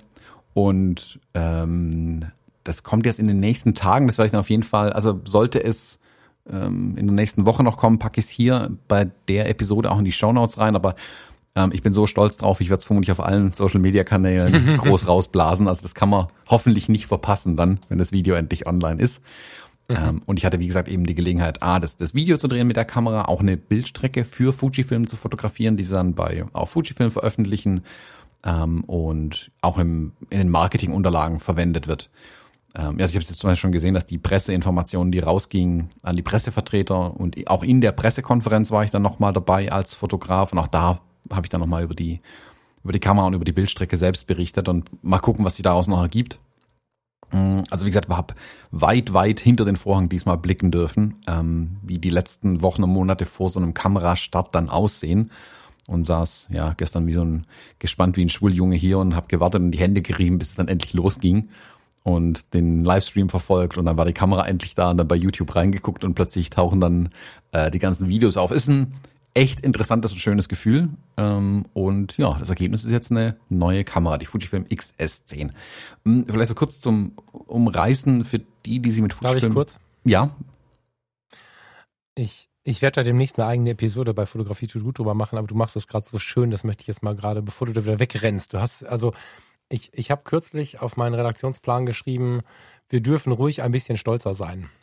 Mhm. So, und ich finde es gerade sehr erfrischend, dass du gesagt hast, dass du da stolz drauf bist. Mm, ich würde da kurz einen Ausflug machen wollen, weil ich finde das gerade richtig wertvoll, was mhm, du gesagt gerne. hast. Und ich glaube, dass wir den Leuten da, mh, mm, wir gehen sofort zurück zu Fuji, aber wir haben neulich eine sehr lange Reportage über den Rettungsdienst gesehen mit sehr deftigen Situationen, so, wo ich erst dachte, das ist schlimmes Fernsehen, aber es war gut gemacht. Ähm, also reale Situationen. Und irgendwann am Ende dieser Sendung habe ich zwischen Vermissen an alte Kollegen, an alte Situationen denken und vielleicht auch mit ein bisschen Gänsehaut gedacht, warum bin ich eigentlich nicht stolzer auf zehn Jahre kommunalen Rettungsdienst? So. Und dann, dann haben wir uns darüber lange unterhalten und wir haben in, in, in den karibischen und mittelamerikanischen Ländern Menschen getroffen, die hatten ein Floß, wo drei Fahrräder und zwei Menschen drauf passen, dass sie von morgens bis abends über den Fluss ziehen und die stolzesten Kapitäne sind, die ich je gesehen habe, mit Kapitänsuniform und allem drum und dran. Das machen sie nicht aus Karnevalsgründen, sondern sie sind wirklich stolz. Und ich bin natürlich weit weg vom, von irgendwelchen nationalistischen äh, Gedanken und ich bin auch weit weg davon, ähm, den Stolz dann bis zum Hochmut zu treiben. Das sind Differenzierungen, die man dabei im Blick haben sollte. Aber einfach mal stolz sein auf das, was man gemacht hat, ist was, was wir uns viel mehr erlauben müssen. Das kommt demnächst noch mal ein bisschen ausgeprägter bei Fotografie tut gut, aber ich wollte es jetzt einfach mal gesagt haben, weil mich das gerade mega gefreut hat, wie du relativ ungefiltert für einen kleinen Moment aber nur. Man ist dann trotzdem gehemmt. Ich weiß nicht, ob du dich gerade auch so gefühlt hast, aber irgendwie Zurückhaltung ist ja auch eine sehr gute Charaktereigenschaft und die finde ich auch gut und wichtig und, und so eine gewisse Bescheidenheit. Aber wir dürfen auch mal stolzer sein. So, fand ich gerade schön. Ja, gut, also da bin ich ja ähm, schon ein bisschen Rampensau und Rockstar. Also wenn ich was Geiles mache, ja, dann bin ich auch stolz drauf. Du, ja, mir, aber wenn wir telefonieren und erzählen von den Sachen, das stimmt schon. Aber du bist jetzt nicht der, der in einem YouTube-Video sagt, also ich bin der Geilste, ist ja sowieso kontraproduktiv, aber ich finde schon, dass du eher zurückhaltend wirkst. Und ich bin bescheiden, sag mal so. Aber wenn ich weiß, dass ich, ähm, also ich, also ich nach in meiner Außenwirkung bin ich vielleicht mal, versuche ich auch bescheiden zu sein, weil ich glaube, dass es eine gute Eigenschaft ist, aber es gibt durchaus, mhm. wie du sagst, Dinge, auf die man kann, man kann man durchaus stolz sein. Mhm. Ähm, wie gesagt, ich finde, also vor allem, wenn wir die Produktion hinter dem Video, da sprechen wir dann vielleicht nochmal, wenn es dann tatsächlich da sind, die Leute auch angucken können. Also dieses Promo-Video, mhm. nicht mein YouTube-Video, sondern die, das Promo-Video, das ich für Fujifilm gemacht habe. Wenn das dann da ist, dann kann ich da ein bisschen über die Behind the Scenes mal sprechen. Mhm. Ähm, vor allem, wenn man da die Produktion, diese erschwerten Bedingungen, die wir da hatten, ähm, sich anguckt, dann bin ich umso ähm, stolzer, auch aufs Team, das dabei war, ganz wohlgemerkt. Also das ist ja kein, ähm, keine One-Man-Show mehr gewesen. Da waren wir dann mhm. mit dem ganzen Team dran, ähm, dass das dann so gut geworden ist in der knappen Zeit mit den knappen Ressourcen und so. ähm, da war schon Team-Effort dabei. Aber wie gesagt, da kann man auch stolz sein. Ich finde es aber auch gerade bei sowas dann zum Beispiel, ähm, wenn du mit anderen Leuten zusammenarbeitest, also ich war jetzt letzte Woche zum Beispiel mit einem ähm, neuen Assistenten ähm, unterwegs bei einem Auftrag. Mhm. Ähm, und da am Ende dann auch, klar, hier, also Entfernungs-High Five, aber High Five haben wir geil gemacht. Ist echt mhm. super gelaufen. Wir haben viel mehr ähm, hinbekommen. Da kann man dann auch stolz drauf sein und es auch im Team vermitteln, dass man stolz auf andere ist, dass die was geleistet ja. haben. Ja. Ähm, das ist auch ganz wichtig. Und da sind halt die Schwaben, also da nehme ich mich mal voll mit rein. Wir sind ja eher so, wenn man nicht schimpft, ist es gelobt genug. Ähm, das ist, ich kenne das, also ich kann damit total umgehen. Wie gesagt, ich bin ja hier groß geworden. Ähm, aber ich finde es wichtig, das dann auch dem, dem eigenen Team dann irgendwie zu vermitteln, dass man stolz auf sie ist. Das, das, klar sollte man sie auch bezahlen, keine Frage. Das gehört absolut dazu. Ja. aber die, die Rückmeldung direkt von den ähm, Vorgesetzten, Teamleitern, den Anführern, wie auch immer man sie nennen mag, ähm, die positive Rückmeldung, wirklich es auch zu sagen, hey, haben wir geil gemacht, bin stolz auf dich, gut geworden, echt super Assistent, ähm, gutes Team, wie auch immer. Das ist auch voll wichtig irgendwie. Also ich, ich weiß auch, ich habe ähm, vor letztes Jahr, vorletztes Jahr war das, glaube ich, letztes Jahr, habe ich bei dir oben in Düsseldorf auch einen Auftrag gehabt, da sind wir abends noch zusammen essen gegangen und da habe ich auch einen für mich neuen mhm. Assistenten dabei gehabt und zu dem habe ich am Ende gesagt, das weiß ich doch ganz genau, hey, sorry, wir haben heute fast nicht miteinander geredet, aber weil das einfach so problemlos lief heute den ganzen Tag. Also lass uns gerne mal noch mal einen Kaffee trinken, aber geil gelaufen irgendwie. Ähm, und das ist dann wichtig, dass der nicht denkt, oh, die Schwaben reden aber gar nichts, sondern das lief einfach so gut und ich musste nichts sagen. Also ich hatte überhaupt keine, also der wusste, wo er stehen muss, was er machen muss. Das lief ähm, wortlos die Kommunikation dann irgendwann ab und das war super. Aber man muss es den Leuten trotzdem nochmal sagen. Man darf es nicht nur denken, da bin, da bin ich ganz arg bei dir, man darf es nicht nur denken, sondern man soll es hin und wieder auch mal aussprechen. Und auch sich selbst gegenüber hin und wieder mal aussprechen, wenn was gut gelaufen ist und man da stolz drauf sein kann auf die Leistung. Absolut. Ich meine, das fällt äh, uns Sabbelköppen hier wahrscheinlich relativ schwer, den ganzen Tag nicht zu sprechen, aber, aber es ist ja auch eine Selbstprogrammierung, muss man ja auch mal sagen. Ne? Also wenn du jetzt mit einem Team arbeitest und du feierst dann das Team. Also an der Stelle vielleicht mal kurz den Knicke rausgepackt. Ist Es nicht mehr unbedingt zeitgemäß, dann wär, also du bist ja der Head-Off von so einem Team, ne? Du, also du hast zwar, was ich auch ziemlich geil anfühlen muss, irgendwelche Freigaben aus Japan, also dieser Weltkonzern-Kontext, den finde ich auch sehr spannend dabei. Das macht schon stolz, könnte aber dazu verführen, dass du dann mit deinem Team, hast einen Tonmann dabei, hast einen, einen, einen Kameramann dabei, was auch immer du alles dabei hast, völlig egal, Assistenten und dies und das und jenes und dann nimmst du so ein Video auf, dann könntest du ja nachher da stehen und sagen, ich bin so stolz auf euch. Oder, oder noch schlimmer, wir sind so stolz auf euch, dass du dich auf diesen Konzern setzt in Gedanken oder so. Äh, wenn du aber sagst, das haben wir ganz geil gemacht, ich danke euch, dass wir so einen schönen Tag zusammen hatten, dann programmierst du dich selber stolz sein zu können und hast trotzdem riesen Respekt vor dem Team gehabt. Das, ähm, ja, ist vielleicht der ganz gute Hack dabei, dass man nicht äh, sich beim Team bedanken ist geil, aber vielleicht nicht selbst auf dem Thron stehen, sondern äh, sich auf Augenhöhe begeben. Und, mhm. Aber das machst du, so bist du. Das finde ich gut. Mhm. War auch ganz süß. Ich finde, dass man bei dir relativ häufig sieht, wenn du mit irgendwem arbeitest, dass die Leute dich reposten und äh, heute yeah, äh, arbeiten mit Thomas Jones. Wo ich laut gelacht habe, war neulich einer deiner Assistenten, der sich beschwert hat, was die scheiß Uhrzeit soll. Das war der von letzter Woche, genau. und da habe ich gesagt, das kenne ich mit dem Thomas früh aufstehen ist echt kacke. Und ich weiß noch genau, wir sind irgendwann auf einem der Workshops aufgestanden. Ich bin aufgestanden und dachte, boah, so früh aufstehen, das habe ich lange nicht gemacht. Dann bin ich unter die Dusche. Dann kam ich völlig zerstört in den Raum, nach null Schlaf gefühlt. Und dann stehst du gestriegelt, geduscht, angezündet in dem Raum, hast alles umgebaut, alle Stühle gestellt, alles aufgehängt und sagst, ich bin schon ein bisschen länger wach. Das ist unglaublich. Das ist. Was Mut, dat Mut. Ja, ja. Also vielleicht zu den Assistenten, wer da ein bisschen mal ähm, noch einen kleinen Ausflug in die Welt mit der Arbeit mit Fotoassistentinnen und Assistenten reinmachen will. Ähm, äh, der Pictop Podcast mit Andreas Kudowski, der hatte kürzlich den Nils Hendrik Müller zu Gast im Podcast. Und ich verlinke die Episode auf jeden Fall bei uns unten in den Show Notes. Das ist eine ganz lange Episode, also ganz lang, geht auf anderthalb Stunden oder so, ähm, wo äh, Nils Hendrik Müller viel über die Arbeit mit Assistenten auch spricht, wie wichtig das ist, und dass es nicht ähm, eine, ein Feudalsystem ist und man von oben runter arbeitet, sondern dass er ohne seine guten Assistenten, die für und mit ihm arbeiten, er sein Ding gar nicht machen könnte ähm, und er weiß, dass er eigentlich von ihnen auch ein Stück weit abhängig ist und das aber auch honoriert dann einfach. Ähm, und wie man die Zusammenarbeit dann gestaltet äh, mit den Assistenten, fand ich eine super spannende Episode, ähm, weil der das so gut erzählt und gut erklärt auch seine Arbeitsweise daran. Ähm, also kann ich sehr Mhm. empfehlen, da mal reinzuhören in die Episode. Die ist also nicht nur das Assistententhema, die ist generell spannend, wer sich für diese Business-Fotografie interessiert.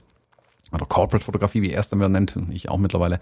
Ähm, da auf jeden Fall mal reinhören. Ähm, super interessante Episode. Äh, by the way, Andreas Kudowski, schönen Gruß an dieser Stelle. Ich muss noch ein, zwei Fotos von ihm kaufen, wenn ich in diesem Leben mal wieder genug Geld dafür verdiene. Andreas Kudowski ist äh, kommenden Dienstag. Thomas, hast du einen Kalender schneller auf als ich? Was ist der kommende Dienstag für Der einen Tag? kommende Dienstag ist, Ein, der 29. oder? äh, ich bin schon wieder bei 2021 gerade gewesen, der 20. Oktober, der 20. Am kommenden Dienstag ist der Andreas Kudowski im, äh, im, im Talk mit dem Steffen Böttcher in diesem, so, wie heißt das? Ich muss, muss ich aufpassen. Sony Pro Photographers Web Talk oder so? Genau. Also wenn ihr, wenn, wenn ihr das googelt, Sony Pro Fotografer, was auch immer, Steffen Böttcher, dann findet ihr das. Die sind ganz geil. Also die letzte Staffel, da hatte ich ein, hier und da einen Moment, wo ich dann auch geäußert habe, dass man da vielleicht ein bisschen aktiv, aktiv was verändern könnte. ähm, jetzt ist eine gelaufen äh, und, und ich bin sehr gespannt auf das Ding am nächsten Dienstag mit, mit Thomas, nee, nee, mit Andreas Gudowski, ne? Andreas? Andreas. Andreas, ja. Ähm, ja, da äh, bin ich sehr gespannt drauf, wenn da noch einer Lust hat dazu zu reden. Man muss sich anmelden bei Sony, da passiert aber nichts, äh, also das ist nichts Wildes, das ist einfach nur eine Anmeldung für Zoom, damit du dann dabei bist und das lohnt sich tatsächlich. Ich, das ist ein ganz interessanter Typ, ein interessanter Charakter, wie ich finde, ein interessanter Fotograf, so und da bin ich gespannt drauf, weil sich da zwei Politiker, also Politikfotografen treffen, die an der vordersten Front arbeiten. Also der, der Steffen, das wissen die Hörer ja wahrscheinlich alle durch die Verbindung, die wir mit Steffen haben, ist ja auch im politischen Berlin unterwegs und auch direkt an der Front quasi. Und wobei die, die, die Begrifflichkeit ist schwierig, ne, Thomas? Ah, ist egal. Also Ja, und der Andreas Kudowski auch. Also das ist, ähm, das ist ganz interessant. Äh, Stalkt den mal bei Instagram, wenn ihr ihn noch nicht kennt und guckt euch das mal an. Nächsten Dienstag bei Sony via Zoom. Ja. Mhm. Aber wir, ja, wir kommen nicht zu XS10, ne? Irgendwie. Genau, wir waren aber bei der Kamera noch. Ähm, also, äh, wer Ja. das Ding auch mal sehen will, vielleicht noch der Hinweis, auch wenn es dann für manche schon zu spät sein wird, wenn die Episode rauskommt. Heute Abend um 19.45 Uhr mache ich auch nochmal eine YouTube Live ähm, Q&A-Session mit der Kamera. Also ich habe hier eine liegen, äh, so eine XS10 wieder. Das ist die zweite, die hier liegt. Ähm, und da werde ich dann auch nochmal ein bisschen auf die Kamera im Detail eingehen, weil die, ich muss sagen, die, die Vorstellung der Kamera ist ein bisschen kurz und knackig gehalten gewesen gestern. Ähm, ich, ich, ich saß auch hier und plötzlich war das einfach vorbei und gefühlt hat sich keiner verabschiedet. Das haben sie kurz und knackig gemacht. War vielleicht aber auch wirklich das Ziel, was sie da machen wollten.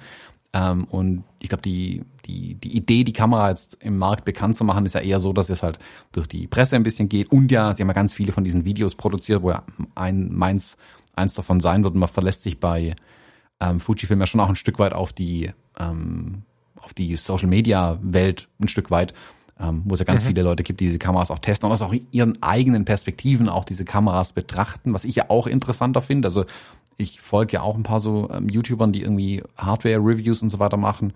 Und da schätze ich sehr deren Blick. Also ich weiß schon, welche, welche Brille jemand aufhat, sag ich mal, wie er auf die Sachen schaut.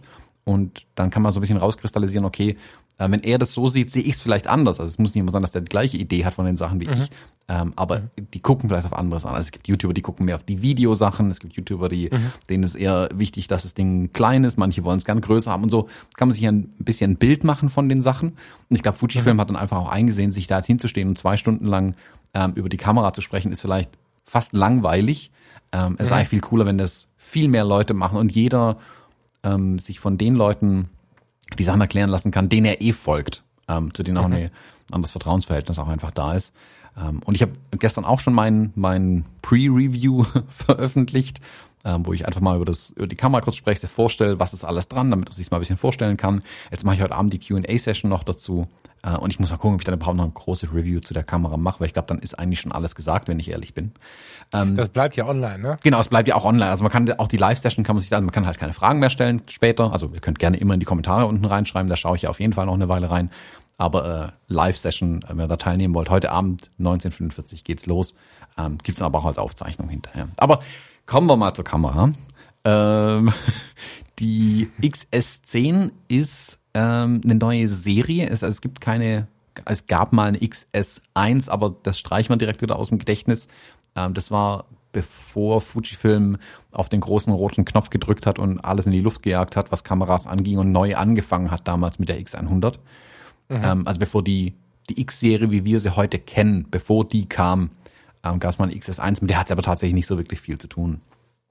Die, ich glaube, ich habe die Fragen hier gerade schon vor mir, die, die Leute so ein bisschen gerade stellen in den Foren und ähm, auch unter meinem äh, unter meinem ersten Video, die was glaube ich interessant ist, was auch ich anfangs nicht ganz verstanden habe, wo ich auch x-mal nachfragen musste bei Fujifilm, als sie mir gezeigt haben, ist die Positionierung der Kamera. Wo, was soll das? Also genau, warum gibt es die Kamera? Das wäre meine allererste Frage. Hilf uns da mal ein bisschen weiter. Genau, ja. also wer sich in der Fuji-Welt nicht auskennt, ähm, es gibt ähm, auch so die, die Betrachtungsweise, es gibt diese äh, in Anführungszeichen Profi-Geräte, also für Fotografen und Fotografen, die mit der Kiste ihr Geld verdienen äh, die aber natürlich auch ambitionierte Amateure gerne kaufen dürfen, das ist ja nicht die Frage.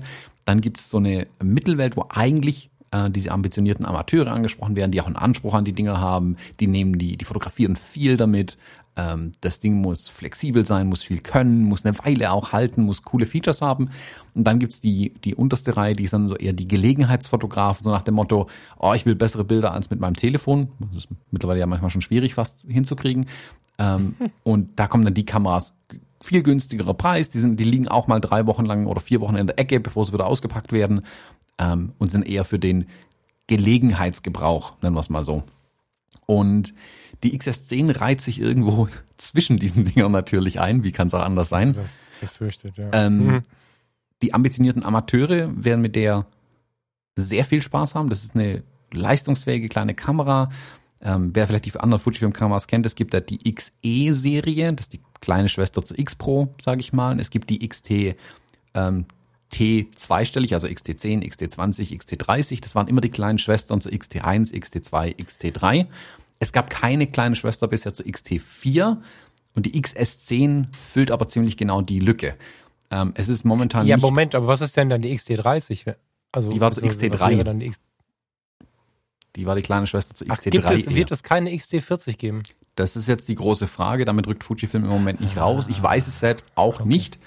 Ähm, ich kann mir aber durchaus vorstellen, dass es noch eine XE, äh, XT40 geben könnte. Ähm, zu XE haben sie sich mittlerweile geäußert, also was heißt geäußert, ähm, dass man da jetzt nicht morgen mit einer Ankündigung rechnen soll, aber sie behalten das im, im Auge auf jeden Fall. Also die XE und die XT zweistellig unterscheiden sich durch die grundsätzliche Gehäuseform. Die eine sind eher wie die X Pro Rangefinders, während die XT-Serie halt eher dieser Spiegelreflex-Style ähm, ist, also dieser ja, leicht ähm, 80er Jahre Spiegelreflexkamera-Style ist.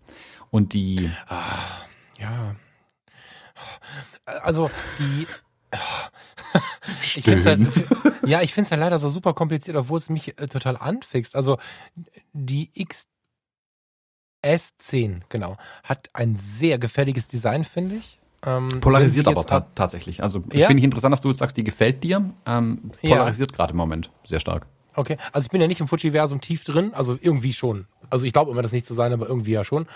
Ähm, und, und ich finde sie äh, sehr, sehr, also Fuji ist ja bislang, versucht ja sehr diesen leichten Retro-Style drin zu halten, wobei ich immer finde, dass es nicht Retro-Style ist, sondern es wirkt ein bisschen wie Science-Fiction aus den 80ern. Da war das auch so, dass wir Retro-Elemente drin hatten, die zu der Zeit vielleicht auch noch, noch modern waren oder so, keine Ahnung, aber das ist so eine so ein Mischstyle und ich finde es sehr erfrischend. Ich fand ja auch die XH gar nicht so verkehrt. Mm, nur weil sie allein auf weiter Flur stand, äh, glaube ich inzwischen, dass sie gefloppt ist. Wahrscheinlich sogar wegen des Designs. Aber das war ja designmäßig eher EOS R oder eine ganz schrumpfte Leica SL oder so. Das war ja so ein bisschen, also ich weiß nicht, ob du da mitgehen kannst, aber das war für mich so der, der Grundblick auf die XH1, was das Design angeht. Äh, irgendwo zwischen EOS R und, und SL2 und so. Oder wie heißt die Panasonic S1 und so. Irgendwie da. Und die wirkt jetzt wie eine kleine H1. Und mhm. das hast du mir so beschrieben. Da habe ich nochmal hingeguckt und ich dachte, ja, stimmt. Ja. Und sie wirkt viel gefälliger als die H1. Ähm, das Gehäuse ist angenehm klein. Den Griff haben sie aber vergrößert. Ich finde, sie wirkt so ein bisschen minimalistischer, nicht ganz so verspielt, was dem Gehäuse aber, also in meiner Betrachtung, extrem gut steht. Also ich kann mir vorstellen, dass es bei den Pro- und bei den XD-Usern da irgendwie welche gibt, die sagen, hm, ich finde halt, es wirkt, als wenn sie eine ganz neue Serie aufmachen, die ich halt nicht eingruppiert bekomme. Hm. Vielleicht ist das auch der Wunsch. Ich glaube, ich glaube, dass der Unterschied vorher zwischen der XH und der XT-Serie war ja hauptsächlich der Griff. Und damals, als die XH1 rauskam, auch die Videofunktion und die Bildstabilisierung. Deshalb hat die XT4 ja alles mit drin. Ich, ich mhm. glaube, dass die XS wirklich eher die kleine Schwester zum noch nicht erschienenen XH ist, wenn wir ganz ehrlich sind. Ähm, dass da nur die, die Reihenfolge der Veröffentlichung gerade nicht so ganz hingehauen hat. Mhm. Ähm, und ich gehe da voll mit, was du sagst. Der tiefe Griff ist XH1, das, ähm, das Button-Layout ist eher XH1, die Knöpfe, das wirkt alles für mich eher wie eine XH1, weniger wie eine XT4. Man muss aber dazu sagen, innen drin in der XS10 steckt eigentlich eine XT4, die raus will. Ähm, mhm. Also die, die hat ähm, den fast identischen Bildstabilisator, der ist nur noch mal kleiner gemacht worden, was ich faszinierend finde, wie sie das hinbekommen haben. Ich muss wirklich muss wirklich hingucken. Ich habe die also Objektiv vorne runter gemacht, angemacht und geguckt, ob die wirklich stabilisiert oder ob die mir Quatsch erzählen. Aber ja, da ist Bildstabilisator drin, mhm. der bis zu sechs Blendenstufen halten kann. Faszinierend. Ähm, und äh, der gleiche Sensor wie in der XT4. Technisch die Bildqualitätseinstellungen ähm, haben, sind identisch zur XT4, die steht ja da in nichts nach. Also dieses mhm. Color Chrome, das Grain, die Clarity-Regler, alles eins zu eins wie in der XT4 drin. Ähm, Videofunktion, da gibt's ein ähm, Abstrich, dass die kein 4K mit 60 Frames machen kann, aber sind wir ehrlich, das reicht den meisten auch mit 30 Frames völlig aus. Sie kann, aber, kann sie es nicht gecroppt? Äh, nee, auch nicht gecroppt. Sie kann dafür ah, aber okay. diese Super Slow-Mo mit 240 Bildern pro Sekunde ähm, in Full HD wie die XT4. Ähm, also ich bin ein paar Mal, während ich das so hatte und dann mit der XT4 verglichen habe, für mich dachte ich mir, Leute, das wird echt schwer, hier eine Differenzierung hinzukriegen. Also für mich gibt es mhm. wenig Gründe, fast das doppelte Geld für eine XT4 zu zahlen. Also ist für mich super, also die kostet unter 1000 Euro der Body, ähm, die XS10 und die XT4 kostet, glaube ich, gerade 17, 1800 Euro ähm, Body Only. Ähm, die größten Wahnsinn. Unterschiede sind tatsächlich das Weather Sealing, was die XT4 hat, der zweite Speicherkartenslot, den die XT4 hat, ähm, und das Bedienkonzept ist ein klein wenig anders. Ähm, da komme ich gleich aber nochmal dazu. Ähm, und die XT4 ist natürlich für Profis ausgelegt, heißt, die wird hält halt 300.000 Auslösungen aus der Verschluss ähm, während die XS10, da gibt's keine offizielle Zahl dazu, aber garantiert nicht für 300.000 Euro, äh, 300.000 Auslösungen gemacht ist. Aber auch da muss man sagen, das erreichen auch die allerwenigsten Leute sehr wahrscheinlich mit der Kamera. Ähm, das ist ja völlig normal, dass es dann so ist. Also ich kann mir die mhm. XS10 sehr gut als Zweitbody tatsächlich vorstellen für eine XT4. Also ich bin ehrlich, wenn ich meine XT3 angucke oder eine XS10, würde ich gerade eher zu der XS10 greifen sogar, wegen den neuen Filmsimulationen, mhm. die drin sind, ähm, der Bildstabilisator, das Klappdisplay und ähm, noch ein Bedienkonzept, ein paar super Features, die ich echt geil finde. Als Zweitkamera ist das Ding für Profis auch ganz geil und als erster Body für jemanden, ähm, der ambitioniert wirklich fotografieren möchte, geiles Ding, wirklich. Also super mhm. Kamera. Das, also bei den XT20 und XT30 dachte ich immer so ein bisschen, ah, das ist so ein bisschen, auch das Gehäuse ist immer so ein bisschen Plastik ein ganz klein bisschen. Das ist so ein bisschen, ah, das fühlt sich alles nicht so wertig an, wie es sein könnte. Aber klar, da ist die Differenzierung ja auch zur großen Kamera dann immer gewünscht. Bei der XS10 habe ich das nicht. Magnesiumgehäuse fühlt sich an wie ein Panzer, stabil gebaut. Der tiefe Griff ist voll geil. Klappdisplay, gleicher Sensor wie die große. Keine Einschränkung irgendwie im Großen und Ganzen für mich ähm, in dem, was die kann. Ähm, starkes Gerät, wirklich. Also richtig, richtig starkes Gerät. Mhm. Bin ich super gespannt, wie sich das findet. Was, was ich vielleicht an der Stelle, was ich ganz passend fände, Weather Sealing, eine Speicherkarte, was mir in letzter Zeit in den Gesprächen, insbesondere mit den Fotografen, die äh, das nicht jedes Wochenende in dem Maße brauchen, wie zum Beispiel ein Hochzeits- oder ein Pressefotograf, ist mir was aufgefallen. Ich habe ja relativ viel ähm, Kontakt in der Foto-Community jetzt, ähm, dadurch verstärkten Kontakt auch mit Leuten, die hobbymäßig aus Leidenschaft äh, fotografieren und, und nicht die große Kohle damit machen und nicht die 20.000 Bilder am Wochenende machen. Mm. Und da fällt mir auf, dass die sich viel ähm, orientieren an dem, der das aber tut. Also sie, sie hören die Fotologen und ähm, folgen dann äh, schnell Thomas Jones oder, oder, oder gucken sich irgendwas an von, ich will jetzt nicht mit anderen Namen ranken, aber wir haben halt Leute dabei, wie dich ja auch, die einen unglaublichen Durchlauf haben, die ein sehr starkes Sicherheitsbedürfnis haben weil sie einfach auch einmalige Momente an Menschen für viel Geld verkaufen. Viele Hobbyisten übernehmen das und wenn du sie dann fragst, also wie jetzt mit der XS10 heißt sie, genau, äh, warum kaufst du dir nicht, XS, nicht die XS10? Das Bildergebnis wird aufgrund des gleichen Sensors nicht, ver, nicht anders sein. Mhm. Also sind wir uns einig, oder? Ich meine, klar, der Prozessor ist, glaube ich, nicht der gleiche. Doch, ist der XT4-Prozessor. Ach, der Prozessor auch. Gut, aber selbst wenn es nicht der gleiche Prozessor, aber die gleiche, also das wäre mit dem Auge wahrscheinlich nicht zu unterscheiden, aber gut, dann ist es mit dem Auge nicht zu unterscheiden.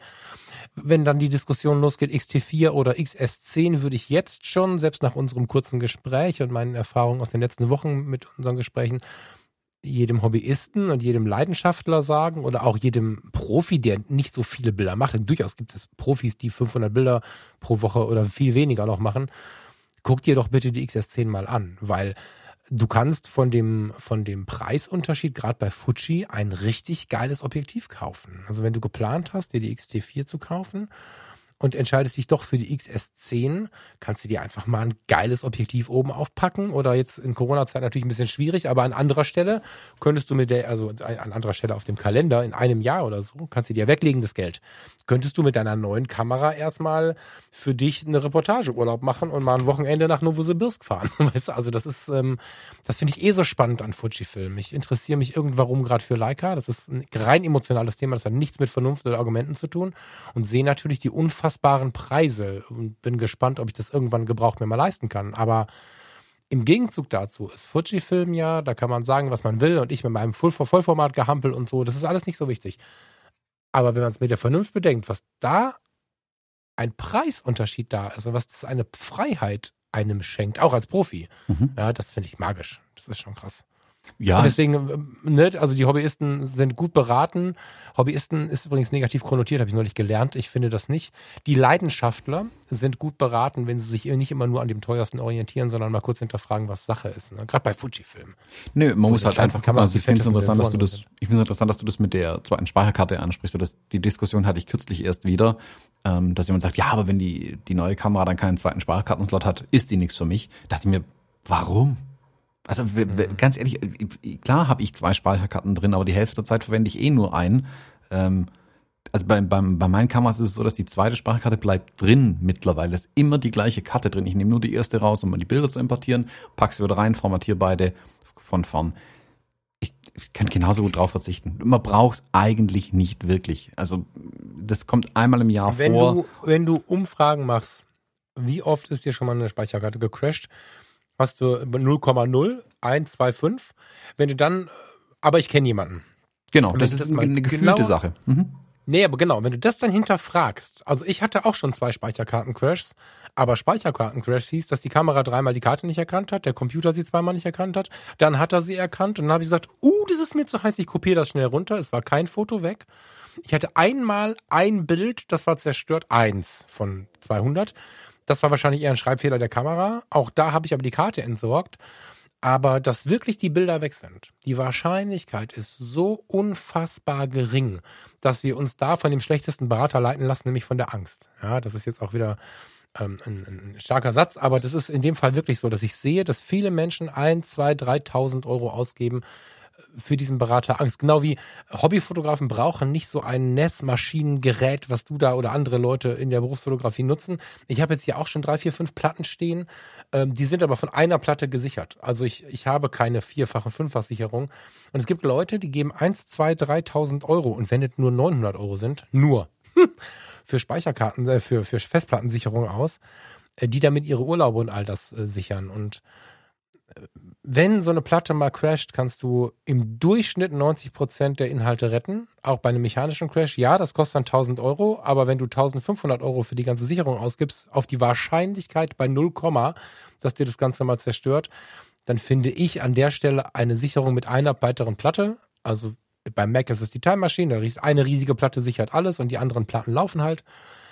Völlig ausreichend. Ich will nicht dagegen sprechen, ich will nur ein bisschen dafür sensibilisieren, wie viel man mit den Dingen machen kann, die man sich spart, wenn man sich nicht so überdeutscht und nicht einfach die Tausenden von Euros ausgibt für irgendwas, was man gelernt hat in Diskussion mit anderen. Das Speicherkartenproblem wäre nie aufgekommen, wenn das nicht in Social Media so hochgekocht worden wäre. Ja, da will ich aber tatsächlich sogar die, die ähm, Hersteller selbst mit reinnehmen in die Diskussion, weil meiner Meinung nach sind auch die Hersteller selbst schuld, dass die Diskussion geführt wird, weil es den Leuten, also auch im ähm, Amateurbereich, also die, die kein Geld damit verdienen, meine ich mit Amateure, dass es denen in die Birne geprügelt haben, hey, unsere Kameras sind übrigens nur gut oder Kameras sind nur gut, wenn zwei Speicherkarten drin sind. Was machen sie im nächsten, äh, im nächsten Schritt dann? ähm, Canon bringt die deine R raus, Nikon bringt die, Mhm. ersten Zs raus, alle mit einem Speicherkartenslot und dann wundern sie sich, dass die Leute rumschreien, die haben nur einen Speicherkartenslot, weil es aber selbst so wollten. Also da muss man Schlaues Marketing. Gar keine Frage. Ah nee, aber dann kannst du nicht danach eine Kamera rausbringen, die nur einen Kartenslot hat, wenn du es davor den Leuten in die Birne prügelst, sie braucht zwei Slots. Dann muss die Ja, nächste doch, es ist, also doch, doch, es ist Arschloch-Marketing, ja. wenn ich Ah, Also, nee, die, die haben sich ja super ins eigene Fleisch geschnitten dadurch. Ganz viele Leute haben ja die R und die Z verschrien und verrissen im Internet damals, weil die nur einen Speicherkartenslot hatten. Genau, ich hab, weißt du, was sie jetzt gemacht haben? Sie haben jetzt aber die R5 und die R6 gekauft. Und das ist, glaube ich, dieses Abgrenzungsding ist immer, immer das Teil. Die EOS R mit dem aktuellen Update ist so eine krass geile Kamera, ja, das, das, das darf sie aber nicht sein, weil sie war deren erster Versuch. Sie wollten gucken, wie es funktioniert. Sie haben die Leute gefragt, von denen sie wissen, wie es funktioniert, äh, also von denen sie wissen, dass sie auf die Meinungen auch bauen können. Dann haben sie sie ins Spiel gebracht und sie wussten aber, dass sie die Leute genug auf die zwei Slots äh, programmiert haben, dass sie vielleicht aus Neugier die R gekauft haben, die 5D Mark IV oder ihre Fujis aber noch behalten haben. Und sie wussten auch, dass wenn dann die R5, R6 rauskommt, dass die R entweder an den Partner geht äh, oder an die Kinder oder äh, in die Bucht. Und dann wussten sie, dass die Leute, die sie programmiert haben auf den zweiten Slot, auf die R5, R6 gehen. Die R reicht aus. Also wenn ich jetzt sehe, was die Farina für Fotos mit der 6D macht, dann muss ich sagen, dass ich glaube, ich könnte, wenn mich nicht die inneren Triebe und die Neugier und die Inspiration, bei mir ist ja viel Inspiration, treiben würden, könnte ich mit der EOS R zehn Jahre arbeiten, ohne was Negatives zu sehen. Und davor haben sie Angst und dadurch kommen solche Strategien zustande. Also ich kann mir beim besten Willen nicht vorstellen, dass da einfach jemand zu doof war. Da steckt, da bin ich relativ sicher, weil es ja auch viele, Hen- viele Hersteller parallel so getan haben, eine Abgrenzungstaktik dahinter, um einfach zu sehen, okay, dann kriegen wir die teuren Kameras noch verkauft. Weil naja, die wie viel Abgrenzung, Prozent brauchen mehr als die R? Wer braucht mehr als die AP? genau, aber das Ja, ist ja das Problem, so. dass sie den Leuten das halt, also es, die R6 zum Beispiel hätte wunderbar auch mit einem Kartenslot funktionieren können. Ähm, Mhm. Die R tut's ja auch, die RP tut's auch. Ähm, die ersten Sonys hatten auch nur einen Kartenslot, bevor die wieder schreien. Die, die Nikons hatten auch nur einen Kartenslot. Mit den XQD-Karten ist es eigentlich auch kein Problem, wenn wir ehrlich sind. Ähm, aber dieses, also dieses konstante Marketing hin, ähm, wenn du gut sein willst, brauchst du zwei Kartenslots. Ja. Und dann halt in dem Segment nur einen zu bringen, da haben sie halt, das ist, die, ist halt Mixed Messaging einfach. Das war einfach nicht ganz so schlau gemacht. Deswegen ist es aber heute bei den Leuten drin und deswegen kommst du heute nicht mehr drum rum, eigentlich in jede Kamera fast zwei Kartenslots zu bauen. Und bei der XS10 geht die Diskussion jetzt auch schon wieder los. Also ich sehe da in den Foren jetzt schon die Kommentare, ah, die hat aber nur einen Kartenslot. Ja, dann kauf dir eine XT4, dann hast du zwei, wenn das so wichtig ist. Realistisch gesehen brauchst du das eigentlich ist nicht. der Wunsch. Das ist der Wunsch, das so ein bisschen ähm, ja, zu unterteilen. Guck mal, die, Ja, ja, die Profikameras werden ja nicht nur von die- Profis wenn- gekauft. wenn du, du kannst damit innerhalb deiner eigenen Produkte schneidest du dir aber ins eigene Fleisch. Eine Unterteilung ist dann gut, wenn sie ähm, auch wirklich Sinn macht, verständlich ist und du dir nicht das eigene Marketing dadurch deine eigenen Produkte kannibalisierst oder zerschneidest. Weil Ja, was du nicht vergessen darfst, ist, dass 90, äh, also ich kenne die Prozente nicht, das wäre mal ein ganz interessantes Thema für einen Podcast, wenn wir irgendjemanden mal finden, der da Plan von hat. Was ich immer wieder feststelle, wenn ich in den Fotoläden unterwegs bin, ich habe ja auch zwei, drei in so einem, in so einem kumpeligen, freundschaftlichen Verhältnis und ich lasse mir von, von denen mal ein bisschen was hinter den Kulissen erzählen. Das, was du und ich wahrnehmen in der Werbung, bei Social Media, bei YouTube und bei den Kommentaren der Menschen, hat kaum Relevanz bei, ich würde behaupten, der Hälfte der Käufer ungefähr, weil die Hälfte der Käufer aus dem Fotomarkt sich daran gar nicht orientieren. Und das war mir nicht klar. Wir in unserer digitalen Blase, die wir inzwischen in Teilen davon leben und, und äh, uns in dieser Welt ja auch wohlfühlen, wir haben eine Community, die mit uns kommuniziert. Wir haben aber dadurch auch eine Blase. Und das war mir lange nicht klar. Und es gibt sehr, sehr viele Leute da draußen, die diese Diskussion gar nicht mitbekommen. Und was dann der Hersteller damit auslöst, ist, in der Blase der Digitalen eine starke Durchmischung zu bekommen und somit quasi zwei Felder zu bespielen. Das, ähm, äh, ob ich das cool finde, ist eine andere Frage. Mir ist das eigentlich alles viel zu kompliziert, aber ich verstehe oder ich glaube, das zu verstehen. Ja, ich glaube nicht, dass das ein Zufall ist. Ne? ja, So. aber Sie wollen ja auch keine, keine klare Positionierung. doch eigentlich Also schon. schau dir Also, an. Nee, Idealerweise hast eine klare Position, weil sonst hast du verwirrendes Produktline-up. Und da kommt Fujifilm Ja. rutscht da gerade so ein bisschen hin, weil es so viele Serien gibt tatsächlich und dann undurchsichtig. Und ein Kunde, der verwirrt ist, kauft nicht. Das ist eine Grundregel. Wenn du im Laden stehst, oh, was ist jetzt eigentlich das Richtige hier? Keine Ahnung. Bin ich verwirrt, kaufe ich nicht. Das ist Grundprinzipien der Verkau äh, des Verkaufens. Und wenn du halt in deinem, in deiner eigenen Marketingaussage was schlecht redest und dann solche Produkte aber verkaufst, Das ist dann doof. Das ist schlicht und ergreifend doof. Mhm. Und wo sie es zum Beispiel vermieden haben bisher, diesen Fehler zu begehen, ist die äh, das Weather Sealing, die ähm, die Wetterresistenz in den Kameras. Das mhm. ist nie ein mhm. Problem, dass es in den kleinen nicht drin ist, witzigerweise. Den zweiten Kartenslot vermissen aber alle komischerweise. Also da finde ich, da ist die Gefahr für mich ist viel höher, dass ich eine Kamera ohne Weather Sealing oder meine Objektive mal crash, weil ich im Regen damit rumlaufe, als dass ich Daten auf der zweiten Karte retten müsste oder so. Mhm. Aber also die, was ich ja sagen will, ist die da haben sie ein bisschen Fehler gemacht in den letzten Jahren und den Geist kriegen sie nicht mehr in die Flasche zurückgesteckt. Also zwei. Karten in den Kameras wird irgendwann Standard werden, auch für die kleineren Serien, obwohl man es eigentlich nicht braucht. So. Ähm, das ist der Punkt, auf den ich heraus wollte. Das Weather Seeding brauchst du in den wenigsten Fällen. Schau mal vorher, genau. bevor das so groß aufgehängt war, wenn wir, also als wir all digital angefangen haben mit Nikon D70 und EOS, die hießen ja nicht 10D, sondern D10, also die Serie, bevor sie es gedreht haben und so 2003, 4, 5 das ähm, waren Zeiten, da gab's, da war da keine Rede von. Ich glaube, die erste 1DX hatte so, ein, so einen Hinweis auf Weather Sealing. Ich weiß nicht genau, ob es zur analogen Zeit das schon gab. Die äh, L-Objektive hatten es immer für Canon gesprochen. Jetzt Fuji gab's da damals aus heutiger Sicht ja noch gar nicht. Also es ist eine sehr alte Firma, aber mit dem, was sie heute produzieren, hatte das ja nicht viel zu tun. Und ähm, ich bin so oft auch mal durch den Regen gerannt und ich kenne nicht so viele Leute, die ihre, ihre Kamera oder ihr Objektiv wirklich zerstört haben. Ich habe das mal gehört, aber dann war das so, keine Ahnung, Karibikurlaub, Monsun und ich habe weiter fotografiert. Also das, dann ist er selber schuld. Aber wie oft, also klar, ne, kann man mal im Regen fotografieren, aber es gibt äh, ganz tolle Zubehöre, die man sich dann auch darüber knoten kann und so. Auch das, ne? Viele Leute entscheiden sich für Weather Sealing, äh, bei Fuji, bei Canon, bei Nikon, bei wem auch immer und greifen dafür sehr tief in die Tasche. Und ja, aber das muss es eigentlich nicht sein. Du verstehst mich gerade falsch. Mir geht's gar nicht um die Features. Doch, ich verstehe dich. Nee, nee, das mir geht's also, ich will nur sagen, es geht mir nicht um das Feature Weather Sealing oder nicht, zwei Kartenslots oder nicht. Die es entsteht eine Verwirrung einfach am Markt und man muss ja, da als Hersteller einfach über sein über seine eigene äh, über das wirklich nachdenken, was man nach außen posaunt, weil man sich sonst halt schnell ins eigene Fleisch schneidet. Und wie gesagt, das hat ähm, das haben die großen, also Canon, Nikon haben das halt die letzten Jahre ein bisschen falsch gemacht, beide mit diesem, also dass halt auf diesem einen Feature so rumgeritten sind und es dann eben genau andersrum gemacht haben in den nächsten Kameras. Jetzt haben sie die alle, diesen zweiten Kartenslot. Ähm, das ist so ein bisschen, ah, ah also ich finde es immer, aber da hängen halt auch viele Leute dahinter. Ich verstehe das ja auch irgendwie. Also wenn da so viele Leute dranhängen und versuchen, das irgendwie zu steuern, ähm, das ist dann nicht immer ganz klar. Es ist ja völlig normal. Ähm, ich fand da zum Beispiel, gut, es war relativ früh in der Phase, wo ich die XS10 in die Hände gekriegt habe. Und die erste Frage, die ich halt auch gestellt habe, okay, wo positioniert ihr das Ding? Ähm, und gut, da muss ich jetzt die Leute, mit denen ich Kontakte in den Schutz nehmen, die wussten selber einfach nicht, weil sie das Ding auch gerade zum ersten Mal gesehen haben, mehr oder weniger. Ähm, das war damals auch noch nicht so ganz klar. Und jetzt so langsam kristallisiert sich dann eine Positionierung bei dem Produkt ja raus und man kann es ein bisschen klarer verkaufen. Das Schöne ist, dass es wirklich Unterschiede gibt zur XT4. Es ist nicht zu nah dran ähm, vor allem, was ich spannend finde, dass der Preis relativ weit weg davon ist. Das finde ich ja gut. Ähm, und dadurch ergibt sich dann, glaube ich, auch schon aus Budgetgründen relativ schnell. Und dann kann man auch abwägen, okay, will ich jetzt das eine oder das andere haben?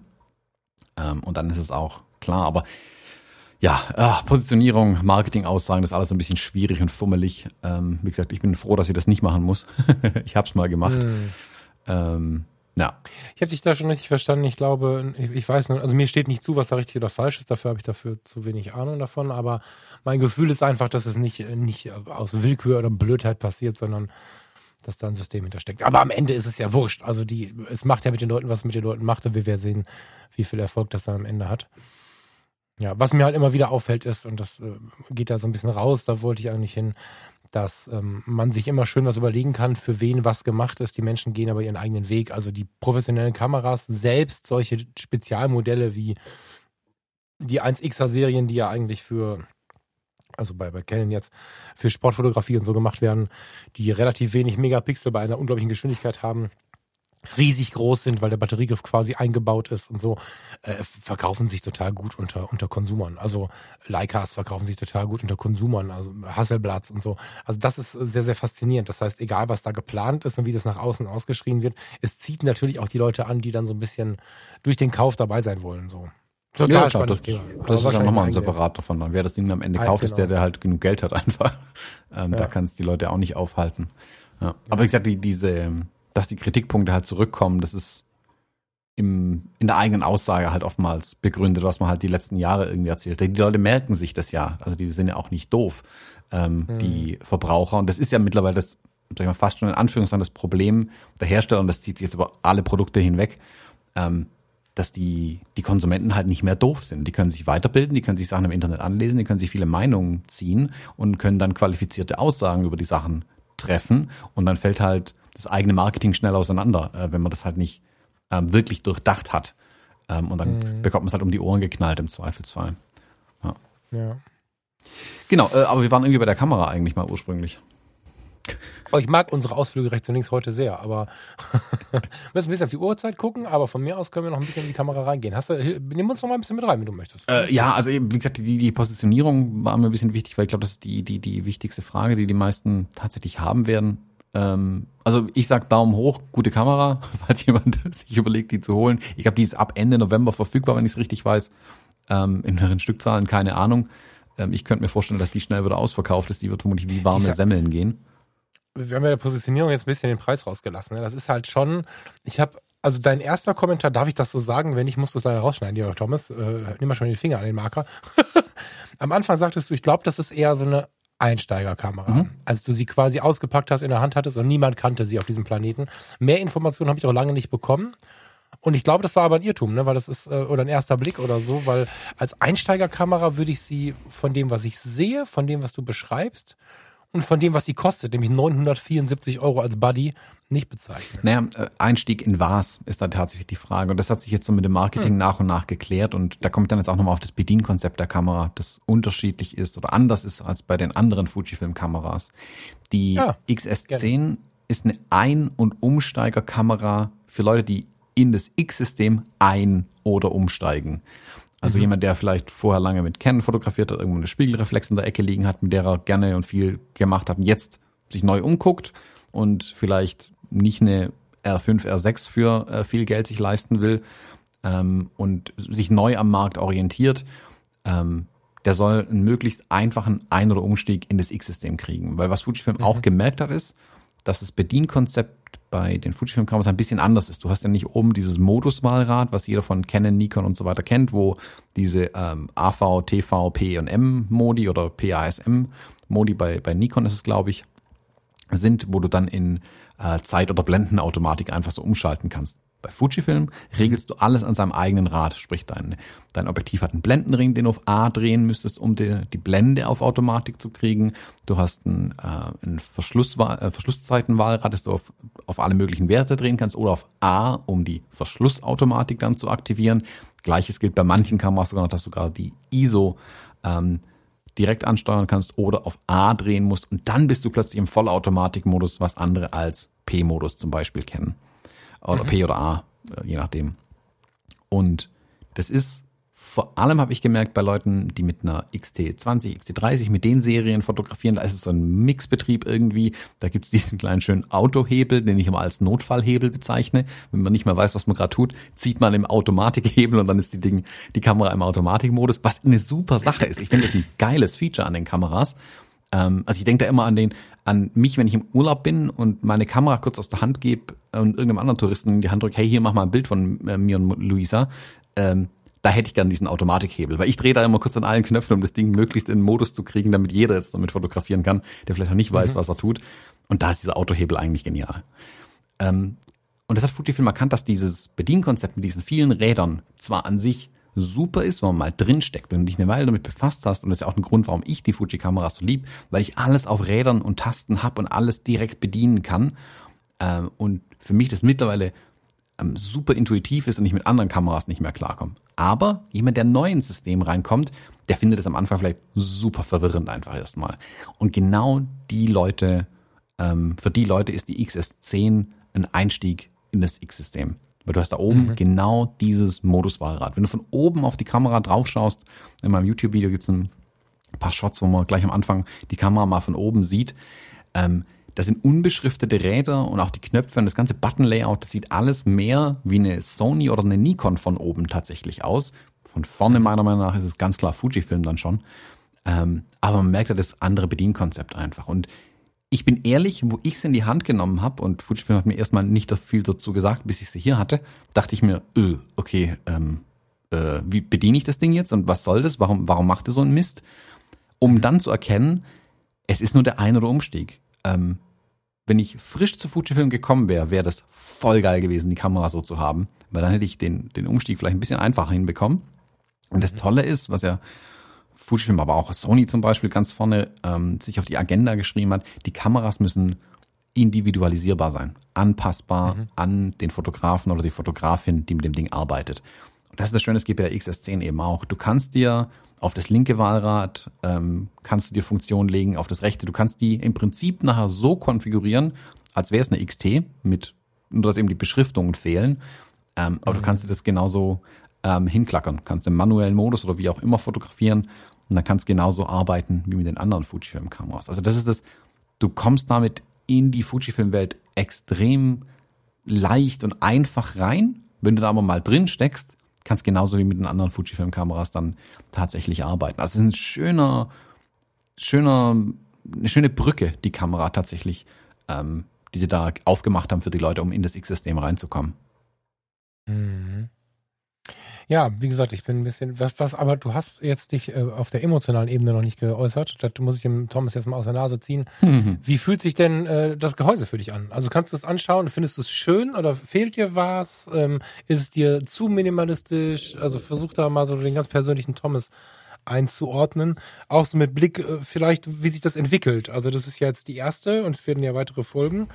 Was wäre so deine Rückmeldung an Fuji, wenn sie dich fragen würden? Ähm, Optisch? Ich habe viel äh, zurückgemeldet ähm, in dem Testprozess. Ähm, die, ich finde sie optisch schön. Also ich verstehe mhm. nicht die, die Leute, die sagen, das sieht nicht aus wie eine Fuji-Film. Sie ist ein bisschen anders. Sie hat einen, sagen wir, so einen modernen Anstrich an manchen Stellen einfach. Mhm. Ähm, aber ich finde sie sie fasst sich und sie fühlt sich an wie eine Fujifilm-Kamera für mich auf jeden Fall. Spätestens natürlich, sobald du ins Menü gehst oder durch den Sucher durchschaust, äh, merkst du sofort, wo du bist. Ähm, und dann ist es auch vertraut, das Ganze. Ähm, ich finde das Gehäuse zum Beispiel super wertig. Das ist auch ein Magnesiumlegierungsgehäuse, also kein Plastikkram irgendwie. Das mhm. fühlt sich super wertig an. Die ist vom Gewicht her schwerer wie die XT20, XT30 Serie, was ich aber gut finde. Das brauchst du meiner Meinung nach auch. Mhm. Ähm, ist ja dieses klappschwenkbare Display hinten dran in Verbindung mit dem Griff, was ich sehr geil finde. Das finde ich durch den Griff finde ich witzigerweise das Display sogar besser. Das hätte ich auch nicht gedacht. Weil wenn du das Display ausklappst, fotografierst du ja meistens aus so völlig irren Winkeln irgendwie. Und da hilft der tiefe Griff tatsächlich, weil dann liegt die Kamera halt noch sicherer in der Hand. Und ich habe dann nicht das Gefühl, mir fällt sie gleich aus den Händen und ist kaputt. Also wäre sehr mhm. wahrscheinlich sowieso nicht, aber man hat immer so dieses latente Gefühl, ha, ich kann die Kamera nicht richtig halten. Ähm, das ist bei der XS10 super. Also mit dadurch, dass der Griff so tief ist, klebt die quasi in der Hand. Also wer mhm. einen Stift greifen kann, kann die Kamera sicher halten. Das ist echt mhm. super. Ähm, ich finde, die fühlt sich stellenweise muss ich wirklich sagen, fühlt die sich so gut an in der Hand und lässt sich so gut damit arbeiten, ähm, dass ich während der Zeit, wo ich sie am Anfang hatte, mir ernsthaft die Frage gestellt habe, warum sollte ich mir eine XT4 kaufen? Also ich kam eher von der anderen mhm. Richtung und ich dachte, okay, erklärt mir mal bitte, warum ich 800 Euro mehr bezahlen soll für eine XT4. Ähm, es, für mich kommt es am Ende dann hauptsächlich auf das Weather Sealing tatsächlich runter ähm, und dass ich manche Dinge an der Bedienung der XT4 dann doch besser finde und da einfach gewohnt bin und das gleiche ist wie an allen meinen anderen Kameras. Also ich brauche, zum einen brauche ich diesen einen Umstieg ins X-System nicht mehr. Dadurch ist die Kamera für mich eigentlich schon mal nichts. Ähm, wenn ich jetzt aber, keine Ahnung, Luisa zum Beispiel eine Kamera kaufen sollte, ich meine, die hat Zugriff auf meinen ganzen Pool hier, bräuchte ich nicht, aber wenn ich sage, hey, sie soll auch eine Kamera haben, würde ich sofort die XS10 kaufen. Ohne, ohne mhm. Frage wäre die perfekte mhm. Kamera für sie ähm, die, weil ich dann trotzdem damit arbeiten könnte. Also ich bin damit vertraut. Ach, das ist eine schöne Idee. Also die äh, im Prinzip, was unsere 6D hier macht. Also ich habe sie bei großen Aufträgen tatsächlich im Kofferraum liegen, falls meine R mal stirbt, obwohl sie ja eigentlich von Farina genutzt wird. Also dieses dieses äh, Partner ist Hobbyfotograf, fotografiert mit und ist gleichzeitig meine Backup-Kamera. Ist vielleicht für den einen oder anderen tatsächlich interessant. Mhm. Cool. Also die X100F mhm. war ja zum Beispiel lange meine dritte Kamera im Koffer, wenn ich unterwegs war, auf Hochzeiten zum Beispiel. Mhm. Ich hatte eine Hochzeit, wo mir am gleichen Tag äh, zwei Kameras ausgestiegen sind mit unterschiedlichen Problemen. Und da habe ich dann am Ende die X100F zum Glück glücklicherweise noch gehabt. Ich bin mhm. ehrlich, ich habe keine X100 mehr im Moment. Wenn es mir nur darum ginge, eine Drittkamera zu haben, die im Koffer liegt, würde ich die XS10 nehmen. Weil ich im mhm. Prinzip alles damit machen könnte, auch wenn manche Sachen jetzt nicht so perfekt sind, aber das war bei der X100F auch schon der Fall. Aber ich hätte Wechselobjektive da dran. Also ich könnte meine Objektive, die ich ja noch habe, trotzdem an die Kamera ranmachen. Das ist schon eine Ansage. Also ich finde, mhm. als Zweitbody auch für die Profis ist es nicht nur eine Alternative, sondern eine ernsthafte Überlegung meiner Meinung nach. Und wie gesagt, ich glaube, der größte Kritikpunkt, den ich an der Kamera habe, was, wo ich sage, ah, deswegen würde ich nicht lange mit der arbeiten wollen und wie gesagt auch nur, weil ich andere Kameras habe. Ähm, du hast ja an den Fuji-Kameras, wenn du sie in die Hand nimmst, hat deine linke Hand Zugriff auf den ähm, Fokusumschalter, manuell, kontinuierlich, mhm. äh, Einzelfokus. Den hat die XS10 nicht. Das, das ist der einzige wirkliche Rückschritt. Wenn du es gewohnt bist, wie ich, also du arbeitest nicht mehr mhm. täglich mit den Fujis, wenn du es gewohnt bist, dann macht dich das wahnsinnig. Ähm, mhm. Und das ist wirklich der einzige Kritikpunkt, den ich habe. Ähm, den hätte ich dran gelassen an deren Stelle. Ich verstehe aber, warum er weg ist. Und da kommen wir zum nächsten coolen Feature an der Kamera, was ich tatsächlich an der nächsten XT-Serie sehen will. Und ich glaube, die XH wird es einführen dann, die nächste, die XH2 dann. Ähm, mhm. Das Moduswahlrad oben, dieses PASM-Rad, hat nicht nur PASM und Automatik, ein super Automatikmodus übrigens. Also auch da mal vielleicht für die Leute, ähm, die die Kamera tatsächlich, für die die interessant ist. Die haben den Automatikmodus komplett überarbeitet. Ähm, die Szenenerkennung, also dieses Computational Photography, was wir von den Smartphones ein bisschen kennen, also viel schlauer zu erkennen, was passiert hier vor mir eigentlich, was mache ich jetzt mit dem Bild. Und die automatischen Verbesserungen, die in die Bilder einfließen, ähm, sind wirklich gut. Also ich habe die Demo gesehen, ich habe das dann selbst mal ganz kurz getestet, dass es zum Beispiel erkennt, aha, das ist eine Gegenlichtsituation, aber hier ist ein Mensch im Vordergrund. Ich hell mal den Menschen ein ganz klein bisschen auf. Selektiv helle ich den Menschen auf, während ich die Gegenlichtsituation hinten ein bisschen runterziehe, dass man noch Zeichnung im Sonnenuntergang zum Beispiel hat. Faszinierend mhm. gut, wirklich. Und der wirkliche Kicker an der Sache, und das war bisher blöd, jetzt kann sie auch in RAW im Automatikmodus fotografieren. Sprich, du bekommst als Fotograf am Ende dieses optimierte JPEG, wo du weißt, das hat die Kamera gesehen und deshalb es entspricht dem, was wir Menschen sehen. Die Kamera versucht das Beste rauszuholen in dem JPEG. Du bekommst aber auch das RAW am Ende und kannst dich selbst nochmal versuchen, ähm, dorthin zu arbeiten, was die Kamera vielleicht schon ganz erfolgreich gemacht hat. Also ich finde, da ist ein, ein schöner Lerneffekt auch drin, wenn dann jemand doch mal mit dem RAW arbeiten will, was nicht sein muss. Äh, Gibt es ein gutes Buch dazu. Ähm, dann kommst du da relativ nahe schon ran ähm, und äh, kannst dann auch selber dich auch dran austoben. Also RAW im Automatikmodus beide Daumen hoch, geiles Feature. Für, also für den Zielmarkt super Sache, definitiv. Mhm. Ähm, aber auf was ich eigentlich raus wollte, ist das, das Moduswahlrad oben.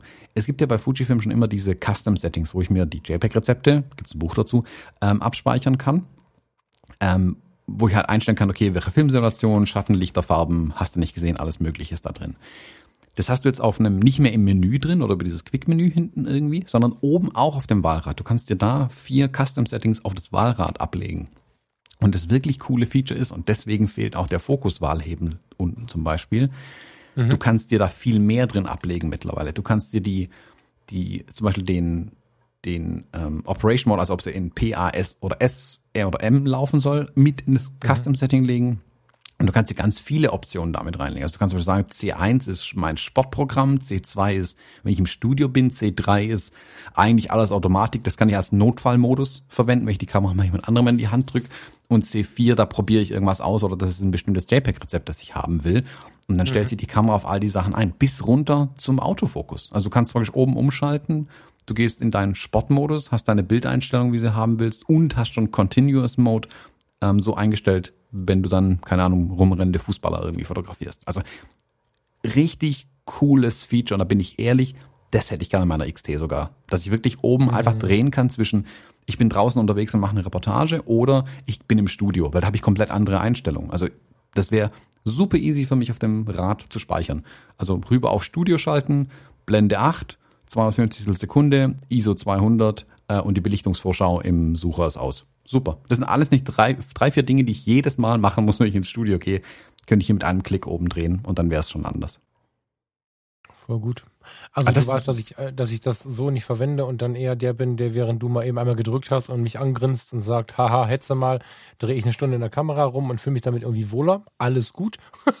Aber ich kann mir gut vor, also ich nutze die EOS R ja jetzt für Zoom relativ viel, ähm, wenn ich im Gespräch äh, eins zu eins bin und da stelle ich tatsächlich fest, dass die, dass selbst da mich das schon nervt, wenn ich von Hand umstelle. Ich glaube, ich habe sogar Profile, ich nutze sie nur nicht, aber will heißen, langsam verstehe ich, warum solche Dinge gut sein können und ja, finde ich gut. Also ich bin, äh, ich bin positiv überrascht von dem Ding, muss ich echt sagen.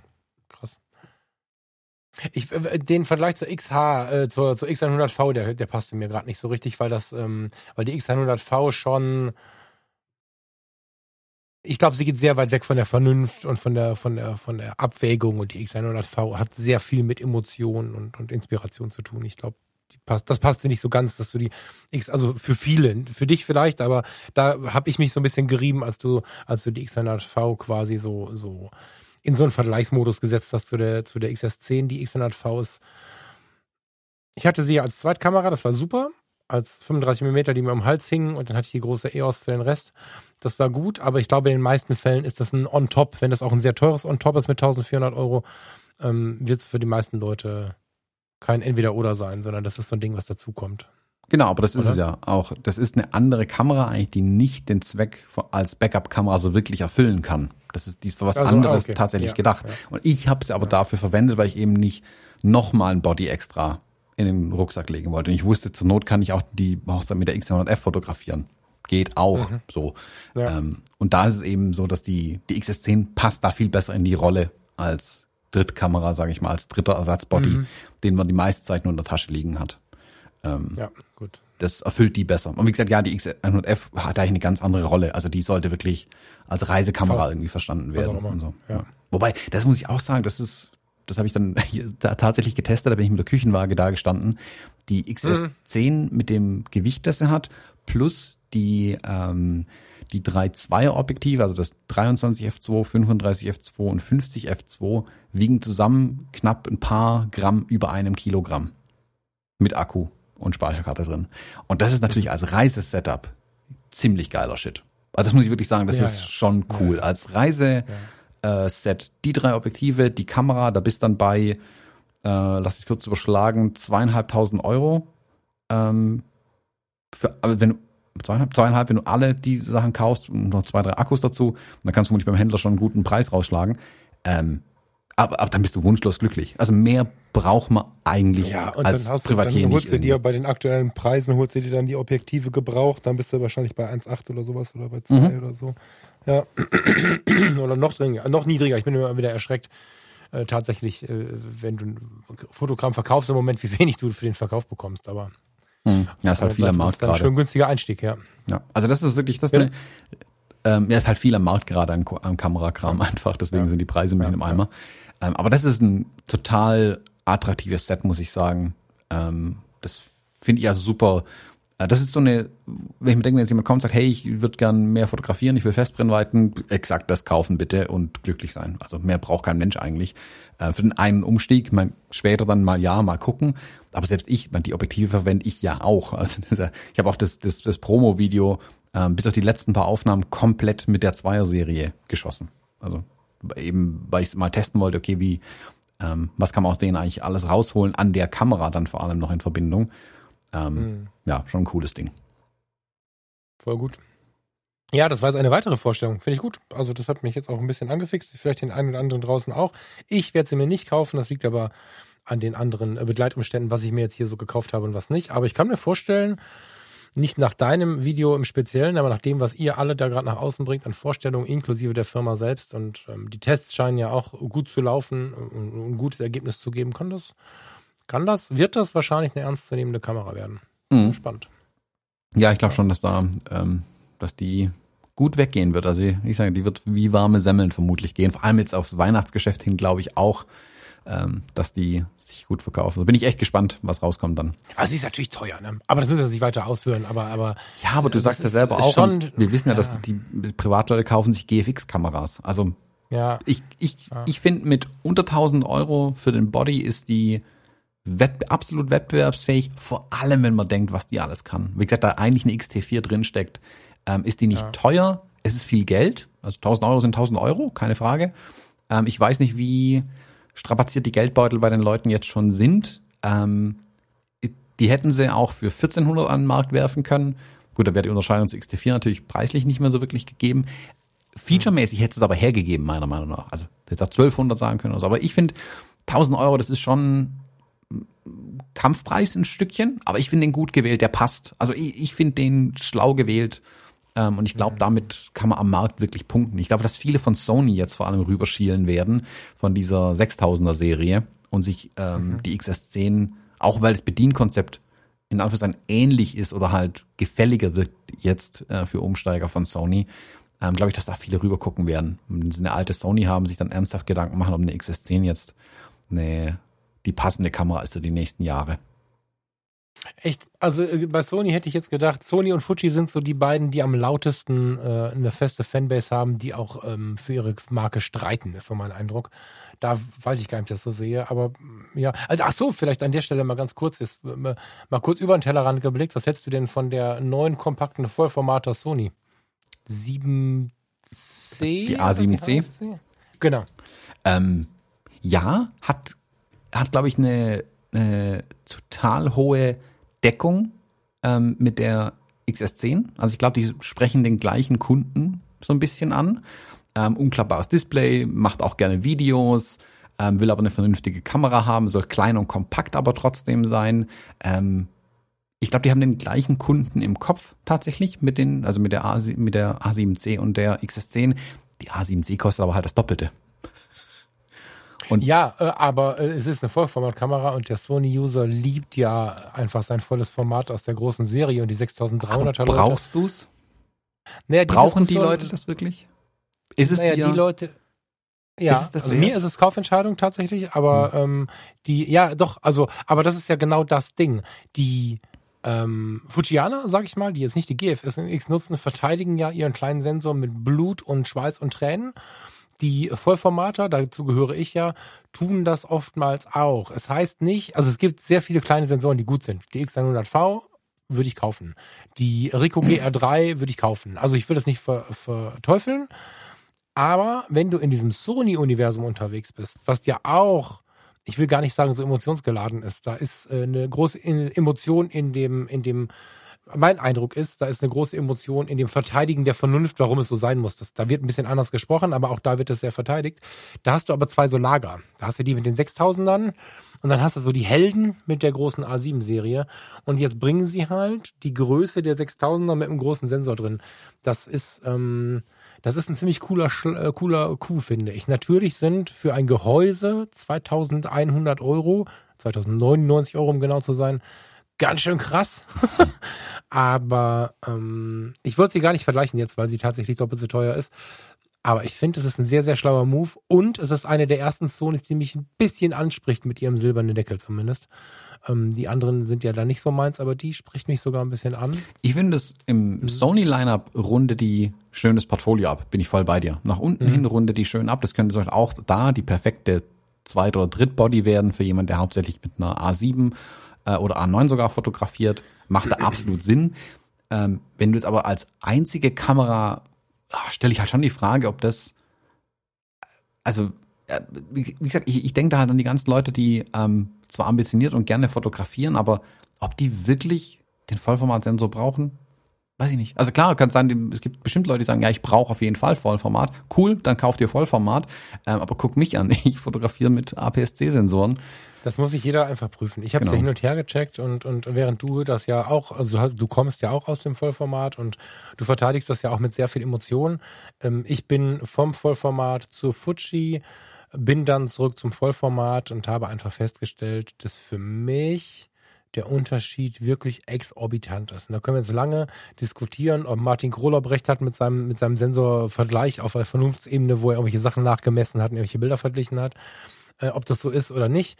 Ähm, selbst wenn nur der Fotograf das Gefühl hat und dieses nicht los wird, dass irgendwas besser oder schlechter ist, völlig egal, ob es jetzt der Vollformatsensor, ein tolles Gehäuse oder ein Kaufpreis ist, dann macht es was mit der Inspiration des Fotografen. Ja, das ist so ein langes Thema, wo wir immer wieder Diskussionen haben, bringt die Technik mich weiter? Nee, die Technik alleine nicht. Wenn die Technik dich aber in irgendeiner Form inspiriert, doch. So und will ich jetzt gar nicht gegen Fuji für Vollformat hin und her. Ich will nur für das jeweilige Feld dieser Leute halt sagen, dass es da halt seine, seine, es gibt da halt, ähm, das hat seine Berechtigung, so. Und ich finde die Kuh einfach geil. Ich will die gar nicht gegenüberstellen. Ich glaube nicht, dass sie auf das gleiche äh, Kundenfeld abzielen tatsächlich. Ich glaube nicht, dass die Sony äh, Fuji irgendeinem Kunden wegnehmen könnte. Umge umge umgekehrt aber auch nicht. Also ich finde sie einfach interessant. Ich wollte sie jetzt nicht daneben stellen. Das passt nicht, finde ich. Also positioniert ist es schon eher gegen die 6000er Serie, da bin ich voll bei dir. Ähm, aber vom Feature-Set so aus einem bisschen Abstand betrachtet, ähm, Mhm. ähneln sich die Kamera erstmal sehr. Also Klappdisplay, kleines Format, hm, okay, so, also ist sehr, sehr ähnlich irgendwie. Und dann haut dich der Preis natürlich erstmal aus den Socken. Klar, es erklärt sich, ein Vollformatsensor, die, die A7C hat, glaube ich, auch ein Weather Sealing drin, wenn ich es richtig weiß. Ähm, aber grad die, ja. ob es wirklich so berechtigt ist, ähm, also wie gesagt, auch da brauchen ist, äh, nee, was haben ist besser wie brauchen. Bei dem Sensor weiß ich nicht, auch da. Also, Ja, zwei Mille ist halt krass, das stimmt schon. Ich meine, wenn man sich die RP anguckt und auch die verteidige ich ja hart. Die, die RP äh, verteidige ich hart, die macht unfassbar gute Fotos. Die Bildergebnisse sind toll. Die kostet halt inzwischen, was kostet die? 1200 Euro oder sowas? So, und demnächst ist angekündigt, sie wollen noch was günstigeres bringen. Also da ist natürlich deftig, ne? Aber andererseits, wer dem Alpha-Lager rumrennt, der ist es auch gewohnt, Geld auszugeben. Das muss man halt auch leider mal sagen, ne? im Vergleich zur Fuji wieder. Die, die, was habe ich ja damals schon gesagt. Was das ein Gewinn ist, dass der professionelle Hochzeitsfotograf sich für 1800 Euro, jetzt mal so eine ganz grobe Durchschnittsrechnung, eine High-End-Kamera kaufen kann, während er woanders 4.500 bis 7.000 Euro ausgibt. Chapeau. Ja, Und allein deswegen sind die gar nicht vergleichbar, weil Sony einfach ähm, weit über den Punkt des Selbstbewusstseins hinaus, des Selbstbewusstseins hinaus ist mit seinen Preisen. Das, ähm, hm. das sind sie wert, nicht falsch verstehen. Genau, so, da bin ich auch voll dafür. Also die, die A7 ist eine geile Kamera, keine Frage. Ja, lieber Thomas, jetzt muss ich hier mal die Notbremse ziehen, weil eine Stunde 40 Minuten. Wir wollten das nicht mehr machen, lieber Thomas. Wir wollten das doch nicht. Mann. Also die drei, die noch da sind. Ich wünsche euch ein schönes Wochenende. Thomas, äh, dir auch. Euch auch. Genau, heute Abend Hause, einschalten, bitte. YouTube Live. Ja, genau. Oh, wie denke ich daran? Ich wünsche dir einen schönen Tag und bis später. Bis dann, ciao, ciao. Ciao. Aggressiv.